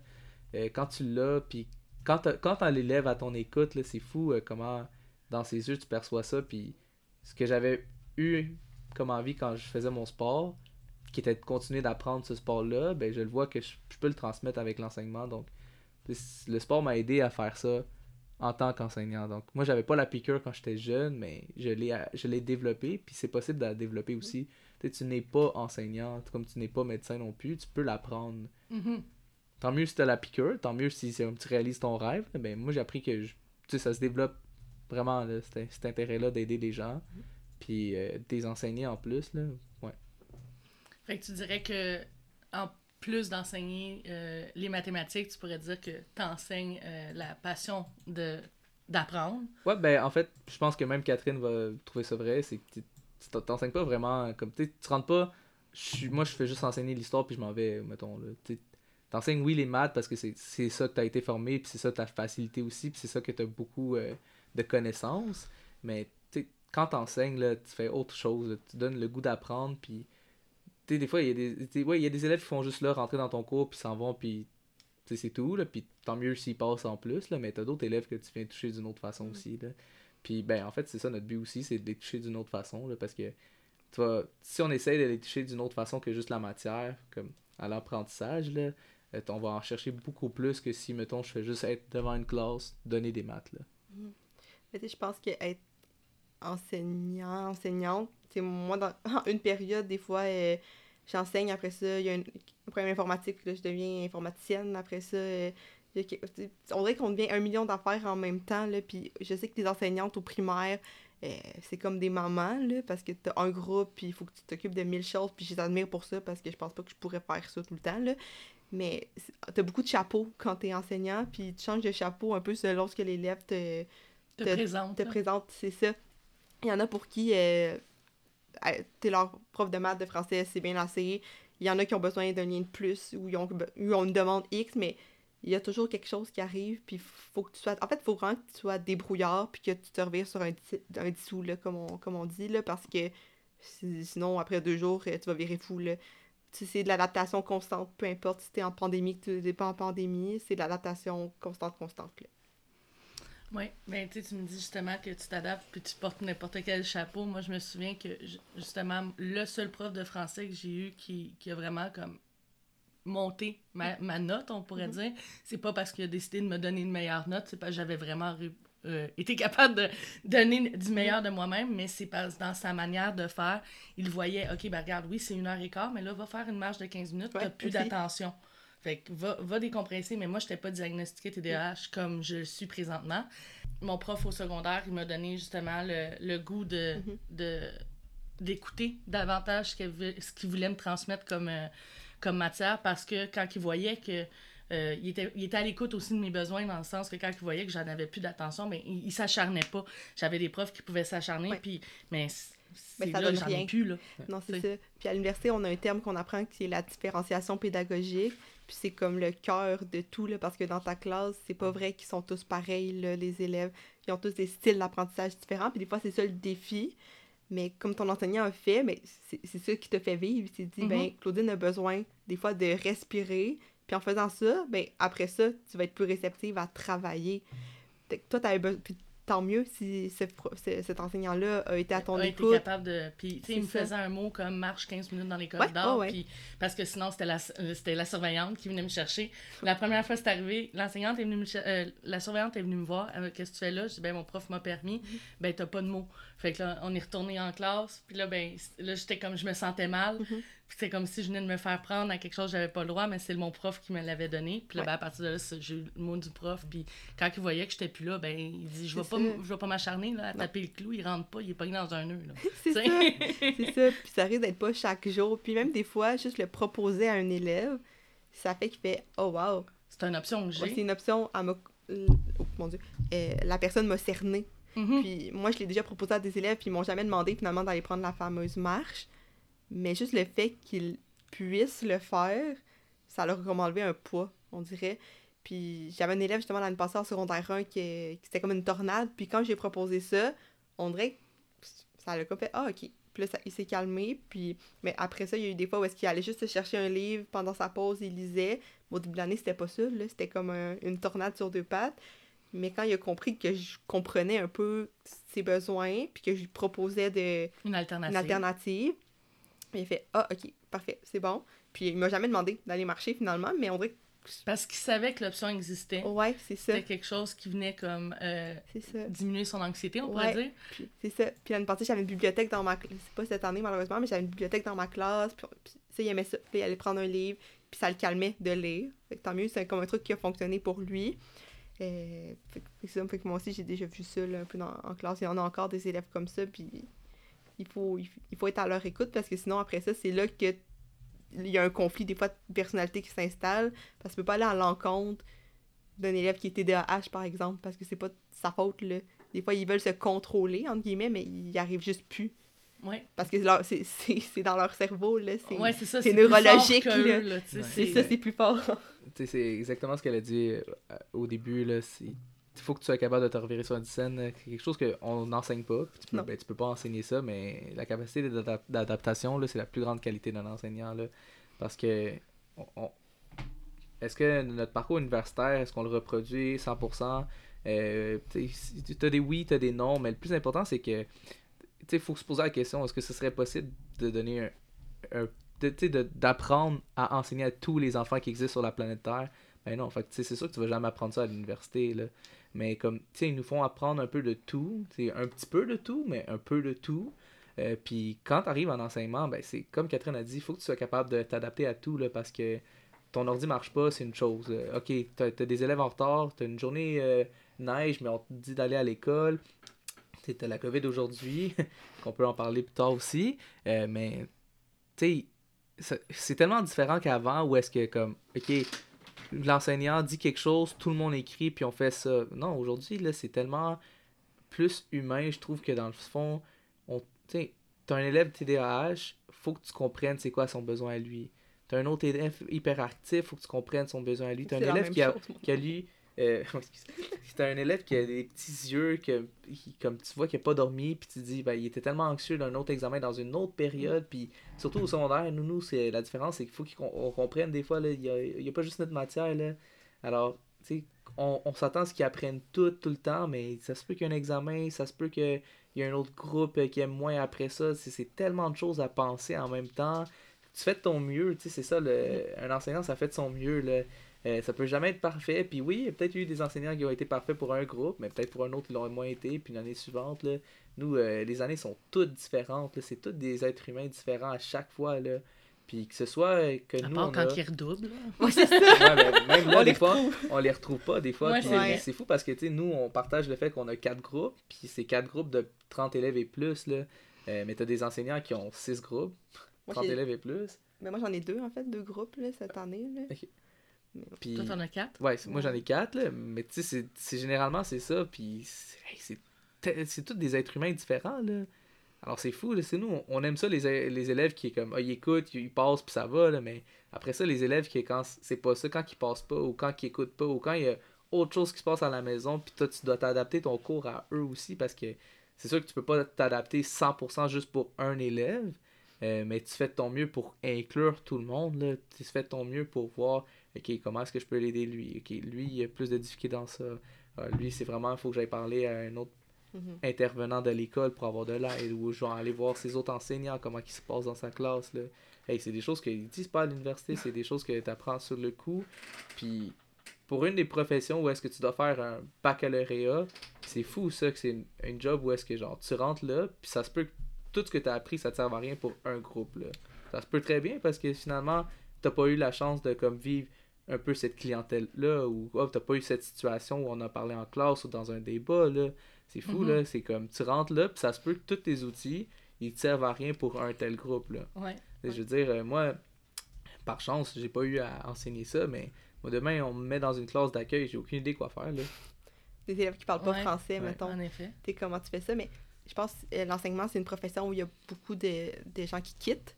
Euh, en cinq ans, c'est quoi, c'est la statistique? Ben, c'est un enseignant sur quatre après cinq ans de carrière. C'est ça. Parce que. euh, Quand même. Ouais, puis moi, j'ai beaucoup de mes collègues à l'université qui ont quitté la profession. Euh, en- ça fait deux ans là, qu'on est sorti du bac parce que, euh, comme Steve disait, ce que tu apprends à l'université, honnêtement, euh, est-ce que tu t'en sers sûrement, mais c'est pas ça dont tu te sers le plus. Là. À un moment donné, c'est est-ce que tu es fait pour ça ou pas? Des fois, c'est avec la personnalité, selon juste est-ce que tu es capable de t'adapter rapidement? Est-ce que tu es capable aussi de faire la part des choses? Parce que oui, ça peut être grugeant, mais il y a un moment donné où est-ce qu'il faut aussi te mettre ton pied à terre. Là. Mhm. Euh, T'es un humain aussi. Puis je pense que c'est ça, le plus vite que tu l'apprends. Moi, je l'ai beaucoup appris cette année, justement. Là. Euh, mais j'adore mes élèves, mais si moi, je vais pas bien, je peux pas les aider. Fait faut, que- faut aussi que moi, je prenne soin de moi pour, après ça, être- être à mon meilleur pour eux.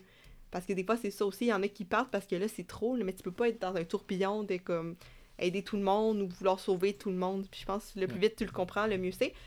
Parce que sinon, effectivement, qu'il y en a beaucoup qui quittent parce que là, tu te rends compte que c'était peut-être pas ce que tu pensais comme profession. Tu sais, on a les films en tête, euh, La Société des poètes disparus, par exemple, t'as Robin Williams qui est sur le bureau, puis là, c'est fou, mais oui, ça peut être ça, mais c'est pas tout, Tout le temps, ça. C'est ça. Ça peut qu'il y ait une année où t'as une classe que t'adores, puis mais l'autre année d'après, ça, Ça se peut peut que ouais. ça soit vraiment plus... Puis, veux pas, t'es humain.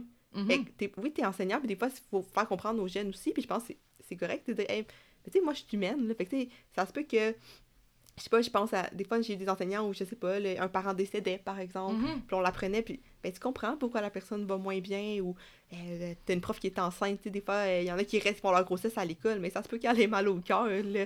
Ou, tu sais, fait, faut que tu leur fasses comprendre que oui, je suis Mhm. je suis enseignant, mais, mais je suis aussi humain. Fait que ça se peut que j'ai des journées où bon, ça va moins bien, mais quand tu leur dis, ils apprécient bien mieux ça que pas comprendre pourquoi là t'es bête ou pourquoi là euh, t'as moins d'énergie. Mhm. Tu Ben, une explication, je pense, ça vient toujours plus calmer les choses aussi. De, Ben, que, com- Ben oui. ben que oui, de puis cacher ou Ben, de pas puis dire la vérité ou peu c'est importe. mieux.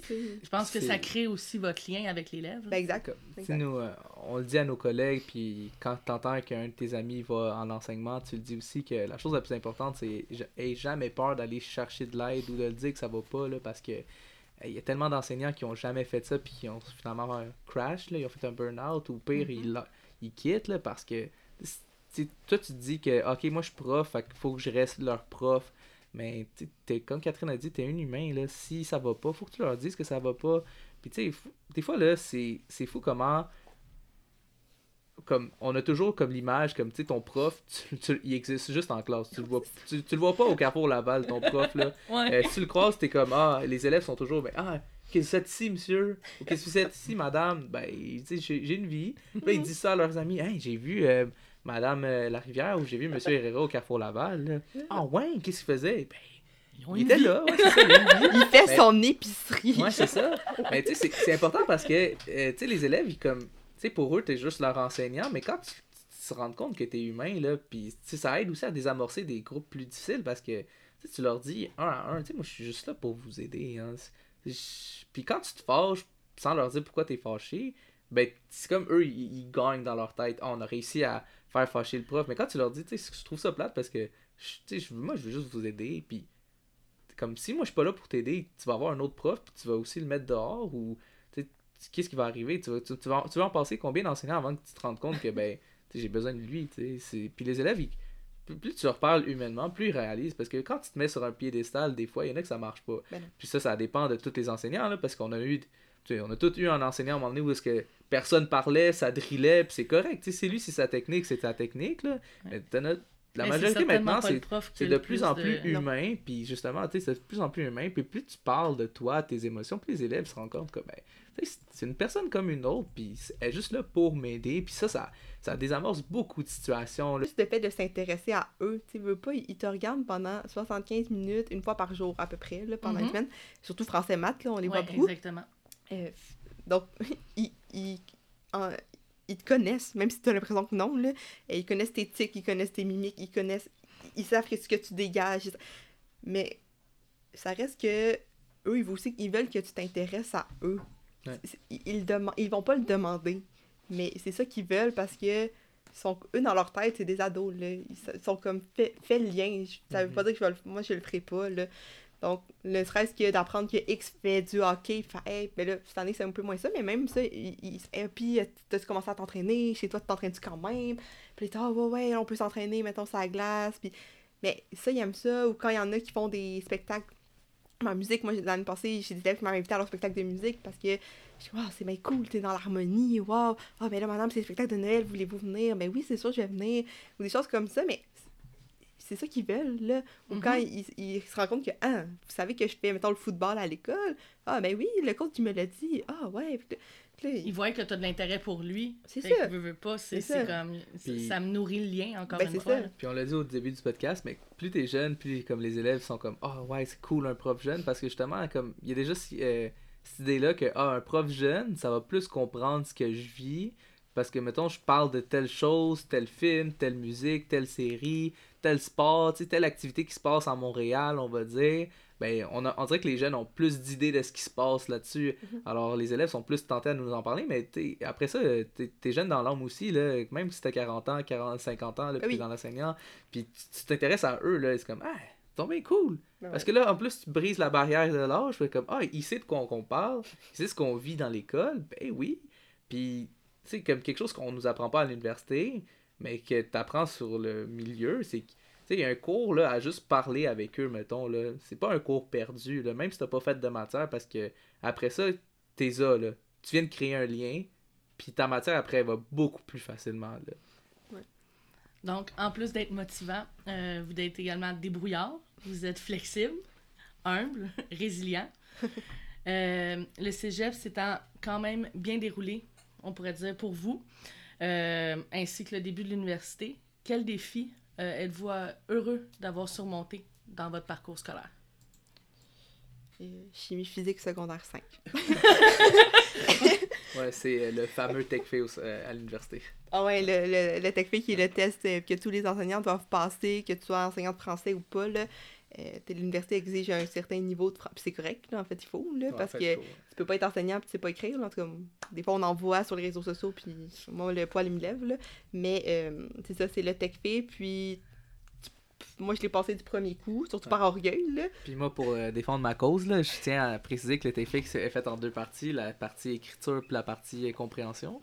Euh, puis la partie écriture, je l'ai eu du premier coup. C'est la partie compréhension qui était plus difficile parce que c'est des expressions que j'ai jamais entendues de ma vie. Mais tu sais, euh, après ça, pour aller contre moi, c'est sûr que je lisais pas beaucoup de livres euh, au secondaire ou même là, en fait. Là. Donc, tu sais, lire, c'est tellement important. Puis malheureusement, ben, euh, Catherine va peut-être plus parler là-dessus. C'est les élèves, euh, les enfants comme moi aussi. euh, ben, si on écoute juste la télé en anglais puis les films en anglais, ben, c'est sûr qu'on a plus de difficultés avec le français après parce que, tu après ça, c'est quand tu parles en français. C'est juste à l'école, dans le cours de français, à l'école, dans tes autres cours. Mais si avec tes amis à ta maison, c'est juste l'anglais, ben, tu t'aides pas non plus. Puis là, moi, je me suis jamais aidé parce que je.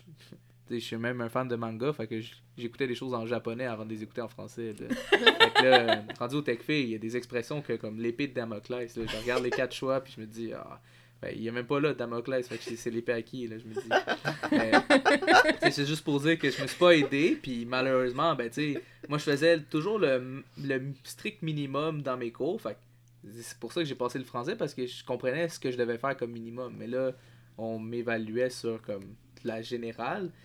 L'au-delà, quand même Ouais. au-delà Ouais. de, Fait que de- là, après ça, de la euh, générale. tu sais, moi, j'ai, je l'ai eu en quatre essais. Fait que quand j'ai fait mes quatre essais, à chaque fois, je passais de pas d'études une semaine d'études, un mois d'études, ou ok, j'ai payé quelqu'un pour m'aider à passer le fameux TechFail. là. Puis payer quelqu'un, je veux dire, pas qu'il l'a fait pour moi, je veux dire, euh, il m'a fait des ateliers personnels, puis on a vu c'était quoi que j'avais de moins bien, puis ok, j'ai réussi à le faire. Euh, mais tu sais, ouais, ça c'est mon succès à l'université parce que ça se pouvait que je sois pas enseignant en ce moment sans ça. Mais ouais, mais en même temps, j'ai détesté faire mes essais, mais comme Catherine a dit, c'est la base, c'est vraiment important parce que c'est fou euh, aujourd'hui. Moi, j'ai la chance, j'enseigne en maths, là, mais c'est fou comment il y a des erreurs là, que tu remarques que c'est juste parce que les élèves se textent de même ou qu'ils lisent zéro en français. Là. Puis c'est tellement important de soit écouter quelque chose en français, que soit tes films là, ou des sous-titrés en français ou tes émissions, mais il faut que tu écoutes là, si tu veux passer ton secondaire en français parce que c'est trop facile de, de se laisser aller sur l'anglais puis de plus genre porter l'attention là-dessus. Là.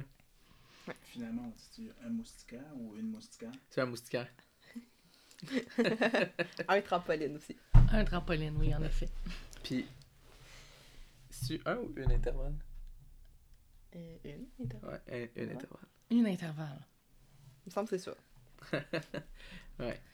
Ben moi, ce- ce- euh, cette partie-là, c'est que j'ai tout le temps le 1-1. C'est que moi, je me si euh, 1, si tu fais la liaison, ça va Mhm. être 1. Fait que les I, les A, les E, si le mot commence comme ça. Puis sinon, souvent, c'est un une. Mhm. Ben, fait que quand que euh, j'ai- j'essayais justement de, de trouver est-ce que c'est un masculin ou un féminin, mais même, c'est- encore là, ça, c'est une exception aussi. Ben, c'est c'est pas tout. Non. Fait que rendu là, il y a tout le temps. c'est toutes les exceptions qui fait que tu fais OK, il y a, il y a Ouais, une mais complexité, c'est- mais C'est c'est là en même l'importance temps. de lire le, Oui. en français parce que, euh, c'est- oui, c'est des exceptions, mais c'est des exceptions parce que tu les as jamais entendues en même temps, ce qui m'est arrivé à moi. Là. Fait que, si tu écoutes des émissions en français, si tu tu parles en français à la maison ou tu lis en français, ben, tu sais, tu t'habitues de plus en plus à ces exceptions parce qu'à un moment donné, les exceptions, c'est si tu l'as vu une fois puis tu t'en rappelles, ben, tu vas jamais l'oublier, l'exception. Tu sais, moustiquaire, moi, je savais pas qu'on disait ça parce que chez nous, on le dit en espagnol, le moustiquaire, là, comme ferme. Ben là, j'ai oublié le mot. Mais ferme le moustiquaire. Puis mes parents, ben, ils allaient pas me corriger sur un ou une. C'est d'assaut. Ouais, c'est ça. Tu vois? Fait que. si c'est mes parents Il n'y a qui. pas de féminin Ouais. masculin Ben non, mais c'est ça. le dis Fait- en espagnol. Fait que si mes parents me corrigent pas, si j'écoute juste en, en anglais mes films, séries, puis si je lis rien en français, ben je m'aidais pas à la longue, là. Ben, tu sais, ça, je l'ai appris à mes dépens, là, puis on peut voir qu'il y a des élèves aussi que malheureusement c'est ça qui se passe, là, mais là, après ça, c'est à, à voir avec les parents aussi, de dire, ah ben, tu sais, forcez-la à écouter de quoi en français des fois de temps en temps, là. Oui, en parlant du TechFi, pourquoi c'est, y est-il si controversé? Et quelle, son, quelle est son importance, pas seulement pour l'enseignement, mais euh, pour, pour les élèves en, Ouais. en lui-même? Ben moi, hey boy, ça fait longtemps que j'ai fait ça. là. J'ai fait ça à ma première année de bac, fait qu'en comme 2015-2016. Ok. Euh, moi, je l'ai fait une fois. Donc, je me souviens pas tant. Euh, mais en fait, il y a en deux parties. Il y a la partie rédaction. Ça reste que ça, c'est. Il regarde une forme de mémoire, là. On pourrait me corriger, mais c'est vraiment les erreurs orthographe, syntaxe, ponctuation, tout ça. Euh, plus que l'idée. Puis l'autre partie, c'est la grammaire. Mais c'est vrai que c'est poussé, là, le- c'est les expressions, tout ça. Mais ça reste que c'est de la culture générale. Puis t'as beau être enseignant de maths, d'histoire, de sciences, t'es quand même un passeur culturel, moi, dans ma tête. Tu peux t'arrêter puis dire, hey, aujourd'hui, mettons, euh, l'autre fois, justement, je parlais de l'annivers- euh, l'anniversaire de Polytechnique, tu sais, la fusillade qu'il y a eu. Oui. Ben, on peut le souligner, les jeunes, ils connaissent pas ça. Ah, c'est quoi, ça s'est passé au Québec, tout ça. Mais t'es un passeur culturel, ça n'a même pas lien avec mon cours, là, ça pourrait être un prof d'histoire qui parle de ça. Oui. Mais, fait que je me dis.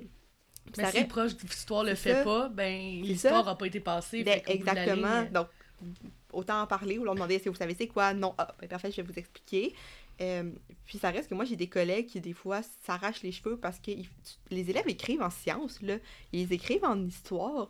Euh, par exemple, les, mettons, secondaire 3, la bio, ben là, explique-moi euh, telle affaire biologique dans le corps en m'expliquant toutes les étapes. Là, c'est des textes explicatifs. Ou en histoire, euh, je sais- je- mais je sais qu'ils écrivent, puis des fois, le français n'est pas corrigé, à part en cours de français. Puis ça paraît, là.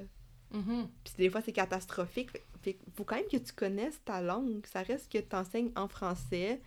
Donc oui, il faut que tu saches écrire. Tu peux pas faire de fautes au tableau, tu peux pas faire de fautes dans tes documents.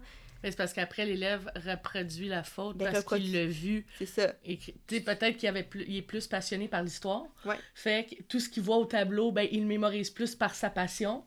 Puis Ouais. là, ben, il se met à faire des fautes parce que le Ben, prof lui-même fait des fautes. ça, ou tu te fais souligner que tu fais des fautes, mais tu- peux pas faire des fautes. Une coquille, ça se peut, mais à un moment donné, c'est ton travail aussi de, de présenter un matériel qui est de qualité à Mhm. tes élèves.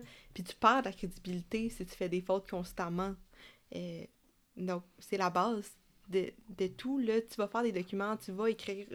Mhm. Ça reste que c'est ça. Puis, euh, malheureusement, je, je sais qu'il y a des enseignants qui ont, c'est pas toujours acquis la langue française, euh, orale ou écrite, mais ça apparaît après. Puis, des fois, te- il arrive en secondaire 1, puis euh, il y a des choses qui sont pas acquises, qui devraient être acquises depuis tellement longtemps, là. Puis c'est pas Ouais. pour lancer des roches, quoi que ce soit. Peut-être que je suis aussi très exigeante euh, envers mes élèves, mais ça reste que la langue française, c'est la base. Tu vas devenir, mettons, euh, tu vas avoir ta- ton entreprise, tu vas écrire des courriels ou tu, tu vas écrire tout le temps. Puis moi, je leur dis, même ton CV pour aller travailler au IGA, là, s'il est bourré de fautes, puis le monsieur ne comprend même pas t'es qui, Mhm. en lisant poubelle, là, il y en a un autre après. Exact. Donc, c'est la base, c'est la, ça passe par votre crédibilité. Puis ça, souvent, ils, ils, comprennent. Là. Euh, après, est-ce qu'ils travaillent toujours? Est-ce qu'ils prennent toujours les bons chemins, les bons choix pour travailler? Pas nécessairement? Mais pour ce qui est des enseignants, moi, je pense que il faut, il y a un test au début avant que tu rentres dans le bac. Je pense qu'il est important, ce test-là de français. C'est la langue qu'on parle, veux pas. C'est notre langue, euh, Mhm. notre première langue au Québec. Puis si on veut la protéger, ben oui, il faut que, que les enseignants soient les premiers passeurs culturels de cette langue-là, peu importe ce que tu enseignes. Là, dans... C'est ce que je pense surtout. Là. Ah, ben, moi, pour l'avoir fait plus souvent, euh, je sais pas pourquoi il est controversé, c'est juste. euh, ben, justement parce qu'il y en a beaucoup qui le coulent, mais comme Catherine a dit, en fait, c'est c'est vraiment important, là. Puis euh, là, je pense que la controverse, c'est qu'ils vont limiter les chances. Fait que si, mettons, tu le coules plus que trois fois, ben, il faut t'attendre un an avant de réessayer. Fait que ça peut comme retarder tes- la fin de ton bac, justement. Mais comme Catherine a dit, c'est vraiment important parce que c'est fou, là. Ils écrivent juste, sont juste évalués en français au secondaire, mais même en maths, quand ils m'écrivent euh, une phrase, puis il y a des fautes, c'est juste une phrase, puis je me rends compte comme aïe aïe. Euh, puis, moi aussi, ça m'arrive de faire des, des fautes de français, mais pas des erreurs graves de conjugaison ou de ponctuation, là. Euh, moi, je fais des petites coquilles, puis je dis, ah, il manquait un S là, puis on part, on part ça à la blague, mais tu sais, je fais attention pour que ça pas arrive, ça arrive pas euh, souvent, Fréquemment. là. Ben non, parce Mhm. que sinon, comme euh, Catherine a dit, tu perds de la crédibilité. Puis la controverse là-dessus, c'est peut-être euh, en ce moment parce qu'il manque tellement d'enseignants. Puis là, il y en a tellement qui coulent le TechFi qui se retirent de ça. Mais quand même, tu sais, c'est pas parce qu'il manque des gens que tu vas aller commencer à chercher des gens qui sont pas compétents Non, dans la ça. langue puis dans la matière non plus. Là. On va pas aller chercher n'importe qui pour euh, commencer à ense- enseigner à nos jeunes. Il faut quand même qu'ils soient qualifiés puis compétents. Puis comme Catherine a dit aussi, tu sais, si t'es pas... euh, S'il manque de cohérence dans tes textes ou comment tu parles, parce que c'est sûr qu'un tu ou comme genre c'est correct de temps en temps, mais il faut que tu aies un français oral aussi. euh, Ben, t'es pas, t'es pas avec tes amis dans Non, un bar ça, le vendredi faut- soir. Là, Non, c'est ça, exact. t'as- un certain langage à respecter. Tu, tu peux pas euh, commencer à parler n'importe comment non plus. Là, puis tu sais, les élèves, ils ils s'attendent à ça aussi. là. N'importe quelle clientèle, il faut que tu aies un bon français. Là. Oui, c'est vrai que des fois, tu peux genre jaser avec eux, puis euh, parler comme plus avec leur langage, mais juste pour parler avec eux, pas pour leur enseigner. Là. Quand tu enseignes quelque chose, tu sais, ça reste de la- du français, des sciences, de l'histoire, l'éthique. Tu sais, Ça reste une matière que tu transmets. Là. Fait que, si tu transmets ça d'une façon boboche, ben, il y a personne qui va vraiment t'écouter. là.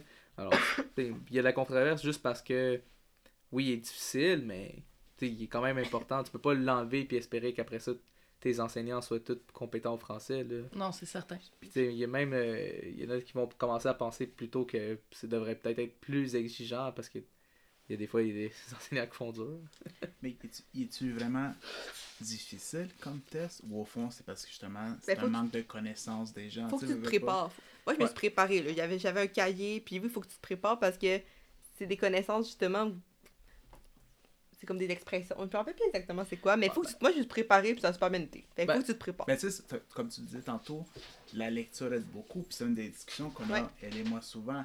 Tantôt, tu nommais l'épée Damoclès. Moi, je sais c'est quoi l'épée Damoclès, puis on s'entend, je suis pas né ici. Mhm. Mais combien de Québécois de souche qui naissent ici, qu'on leur dit l'épée Damoclès, puis tu regardes comme c'est qui ça, Damoclès? Ouais, c'est ça. Je lève la main. Moi, j'ai appris ça dans la lecture, j'ai appris ça dans Ouais. les différents recueils. Fait que, est-ce que le test est vraiment difficile ou c'est plutôt Mhm. les candidats qui ne sont pas bien préparés? Ouais, ben ça faut que tu te prépares, mais c'est sûr qu'un élève qui lit, il y a des fois des élèves qui disent Ah, mais elle est, est meilleure, blablabla. Ouais, mais ça se peut qu'elle fasse juste lire depuis qu'elle est jeune. Moi, j'ai commencé à lire Harry Potter, j'avais 9 ans, là. Moi, je lisais des briques, là. Des romans, j'en mangeais, j'en mange encore. Mais pour moi, on dirait que même un nouveau mot, tu me le dis, je vais savoir comment l'écrire parce que mon cerveau fait des liens ou de, de- orthographiques. Puis c'est ça, puis il y a des élèves des fois qui disent, ben, ou des gens, même adultes, là, mais moi j'aime pas lire. Non, non c'est pas vrai. c'est pas vrai. T'as juste pas trouvé ce qui pourrait t'intéresser. Parce que t'as pas- Harry Potter, si tu ne pas là, sur des grosses briques, ben lis pas ça. Mais t'as Mhm. des BD, t'as des romans graphiques, t'as des albums, t'as des cours rom- euh, t'as des cours livres, t'as- t'as de tout là. Mm.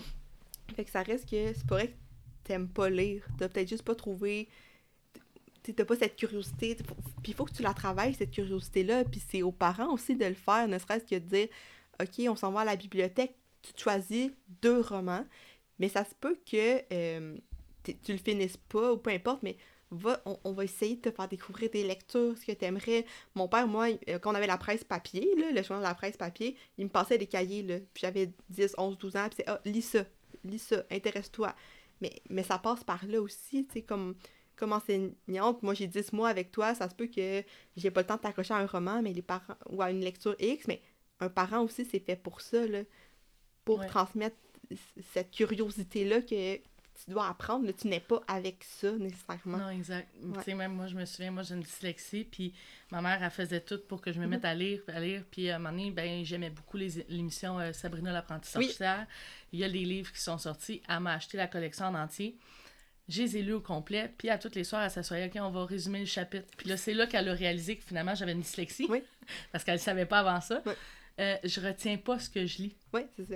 Fait, mais vraiment, fait, même si je vois des mots, Mhm. euh, je fais pas nécessairement le, le, le lien que c'est un féminin ou un masculin non plus, parce que je lis juste le mot. Mhm. Fait que je lis pas le sens de la phrase. Fait Non. que j'ai pas de. Fait que tout ça venait comme euh, rajouter un, un côté plus, euh, plus lourd Ben à oui. l'apprentissage, énorme, je dirais, parce que c'est ça, tu lis des mots, mais. Fait que moi, en- en- tu me donnes un mot, je suis capable de te l'écrire, mais demande-moi pas de, me- de, de le conjuguer, demande-moi pas de dire c'est un féminin, masculin, mais parce que je l'ai lu, parce que je l'ai vu, je sais comment l'écrire. C'est ça. Mais, c'est tout. Mais c'est tout. C'est ça.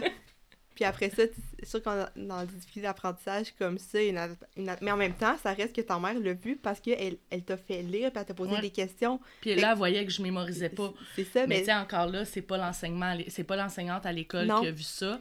Fait que est-ce que euh, est-ce que ça aurait été vu euh, si, si, exemple j'aurais pas eu un- une mère qui aurait été là en train de faire des lectures, tu mais pas nécessairement. que, ou euh, tardivement. encore plus tard Ouais. que de ce que j'ai vécu finalement. Ouais, ouais. C'est ça. Mais je pense que c'est vraiment important, là, ce suivi-là. La, la lecture, c'est la base de tout. Tu vas lire des problèmes de maths. Il y a des élèves qui ont de la difficulté en maths parce que c'est tellement long. Moi, je me rappelle, on avait une page de problèmes. Puis ça se peut que le paragraphe de mise en contexte, toi, c'est là-dessus que tu t'accroches là-dessus. Mais ça n'a même pas de lien, là. Non, c'est ça. Puis ils donnent des chiffres pour te mélanger. Puis ils ont de la difficulté. Puis plus ils vieillissent, plus ils font comme OK, il faut que je lise beaucoup, là. Puis tu vas aller au cégep, mettons, en travail social, peu importe, tu vas avoir de la lecture. Moi, c'est ça, je leur dis, vous allez avoir beaucoup de lecture. Après ça, c'est des textes. C'est plus, mettons, un examen de compréhension. euh, qui est ce personnage? Non, non, là. À un moment donné, ça me dit pas que tu as compris. Donne-moi ton appréciation ou des choses comme ça. Fait que Ouais. dès que sûr que dès que ton enfant est initié le plus tôt possible à la lecture, puis encourager à lire, puis à trouver la bonne voie aussi pour trouver des outils, mais après ça, ça reste qu'il y a un gros pas qui est fait quand même là, dans Ouais. l'apprentissage. Puis tu sais, honnêtement, si j'avais pu avoir tous les outils rendus à l'université Ben pour oui. lire tous les documents, mais mon outil c'était de les lire trois fois. C'est ça. Donc, euh, ça fait lourd vraiment. Tu sais, quand ton document fait 90 pages, Ah puis tu le lis trois fois, tu fais comme, je le finirai pas, là, tu sais. Mhm. Mais à un moment donné, tu fais, OK, là, là, ça, ça rentre, tu sais. Mhm. Mais euh, il y a comme ceux qui ont pas cette... ceux qui ont la chance de pas avoir cette difficulté-là, de juste trouver Mhm. n'importe quel sujet que- qui t'interpelle. Tu vas trouver un sujet à la lecture. euh, parce que si tu as une vidéo là-dessus, il y a un livre là-dessus aussi, là, c'est certain. ça. Ou il y a un article où il y a. Ouais, il y a quelque que chose soit, que mais- tu peux trouver à l'écrit Ouais. quand même. C'est ça, c'est sûr. Euh, vous avez un vaste parcours scolaire euh, rempli de nombreuses expériences. Euh, nous entamons notre moment doré. Euh, quelle anecdote cocasse voulez-vous partager avec nous aujourd'hui?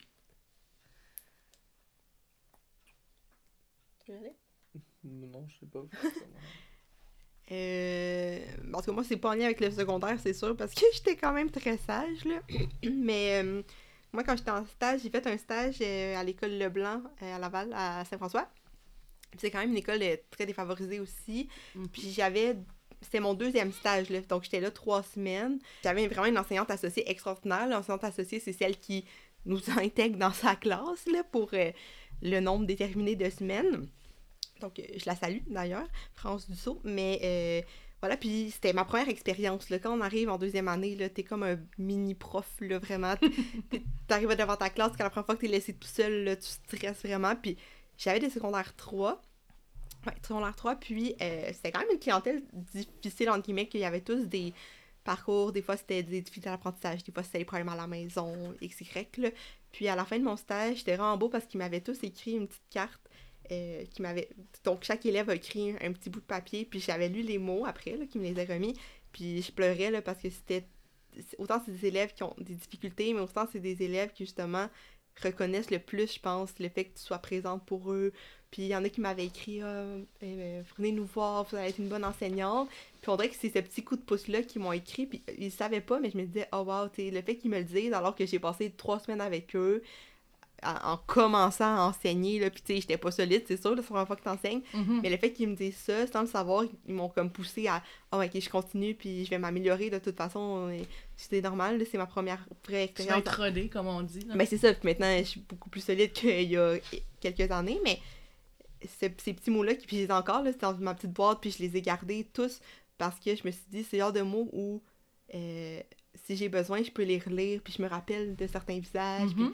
Fait que c'est... Une, une gros, euh, une grosse motivation. là. Ben, c'est ça, fait que le 3-4 minutes qu'ils ont pris pour écrire un petit mot puis signer, ben, pour moi, ça a été, ça a été vraiment gros, là, en, en, stage 2. Ouais, J'en ai pensé à un. Ben justement, moi, ce qui est drôle, c'est que, comme j'ai dit, j'étais pas l'élève le plus facile au monde. Euh, mais mon premier stage, justement, euh, comme Catherine, ben, j'ai eu la chance d'avoir comme enseignant associé un de mes anciens enseignants. Euh, puis dans le fond, c'était un stage de quatre semaines. Puis les deux premières semaines, il se rappelait pas de moi. Puis j'ai dit, ah ouais, ben j'étais à Polyjeunesse, fait que peut-être on s'est eu, mais pas vraiment. Puis après deux semaines, il s'est rappelé j'étais qui, puis il m'a dit, hey, t'es quand même niaiseux, hein? J'étais, ah ouais, je m'excuse. Je voulais pas que tu te rappelles de moi parce que moi je me rappelais de toi, puis tu blablabla. Puis là, il m'a dit, ah, vraiment pas de problème. En fait, je suis content que tu sois enseignant, là. Puis j'étais comme, ah, t'es content parce que je vais, genre, le payer, là. Non, non, puis il me disait, non, je suis vraiment content parce que c'est le fun, tu vois l'autre côté de la médaille, puis ça te fait réaliser le travail aussi qu'on a fait. Puis je dis, ouais, vraiment, là, j'étais comme, je suis vraiment surpris. Puis en plus, euh, c'est ton premier stage, la première fois que t'enseignes, t'es un bébé prof, euh, comme Catherine a dit, puis c'est fou, là, parce que t'es t'es tout seul, là, euh, c'est pas comme genre, ok, check, je vais commencer les 10 premières minutes, tu fais les 50 dernières, c'est pas ça, là, c'est, tu l'observes deux, trois cours, puis là, tu te dis, ok, t'as fait les planifications, t'as fait les exercices d'avance, tu sais, si quelqu'un te pose une question mathématique, tu sais comment répondre, puis on te lance là, puis moi, c'était mon premier stage, fait que je me suis dit, ah, ben, regarde, euh, les élèves le respectent lui, fait qu'ils vont me respecter moi. Puis là, moi, je, je rappelle pas de règles, je dis pas d'attente, je fais juste continuer le cours comme si de rien n'était, comme s'il m'avait passé euh, le petit bâton dans une course, là, puis j'y vais, puis ah, les, les premières fois, c'était difficile. Puis j'étais, ah, qu'est-ce qui se passe, là? Puis, ah, mais tu l'auras-tu règles? Ben non. Ça allait bien avec toi. Ouais, mais t'étais pas moi. J'étais moi, ok. Puis, tu sais, mon enseignant associé, il était plus grand que moi, il avait une certaine présence, fait que peut-être lui, il utilisait ça. Moi, j'ai appris à utiliser mon humour, puis euh, ma forte voix, là, parce qu'elle porte loin, ma voix. Euh, mais ouais, c'était fou parce que, comme, sais, il m'a regardé aller avec un sourire, puis il était comme, tu vois, c'est difficile, hein. Comme, oh, vraiment, là. Mais lui, il se gâtait l'enfant en fond Ben- de la classe, c'était là comme. Je te prends même pas, l'appareil. mais- mais- Non? C'est ça, même pas, parce qu'il me l'a dit, tu sais. Tu pourrais penser que justement, comme je suis content que ça aille moins bien, mais non, je suis juste content que tu sois là, puis que tu apprennes, puis tu sais, on- c'est fou parce que je t'ai enseigné, puis là, je t'aide, puis en deux ans plus tard, euh, non, excuse-moi, trois ans plus tard, c'était c'était mon collègue parce que j'ai travaillé dans la même école.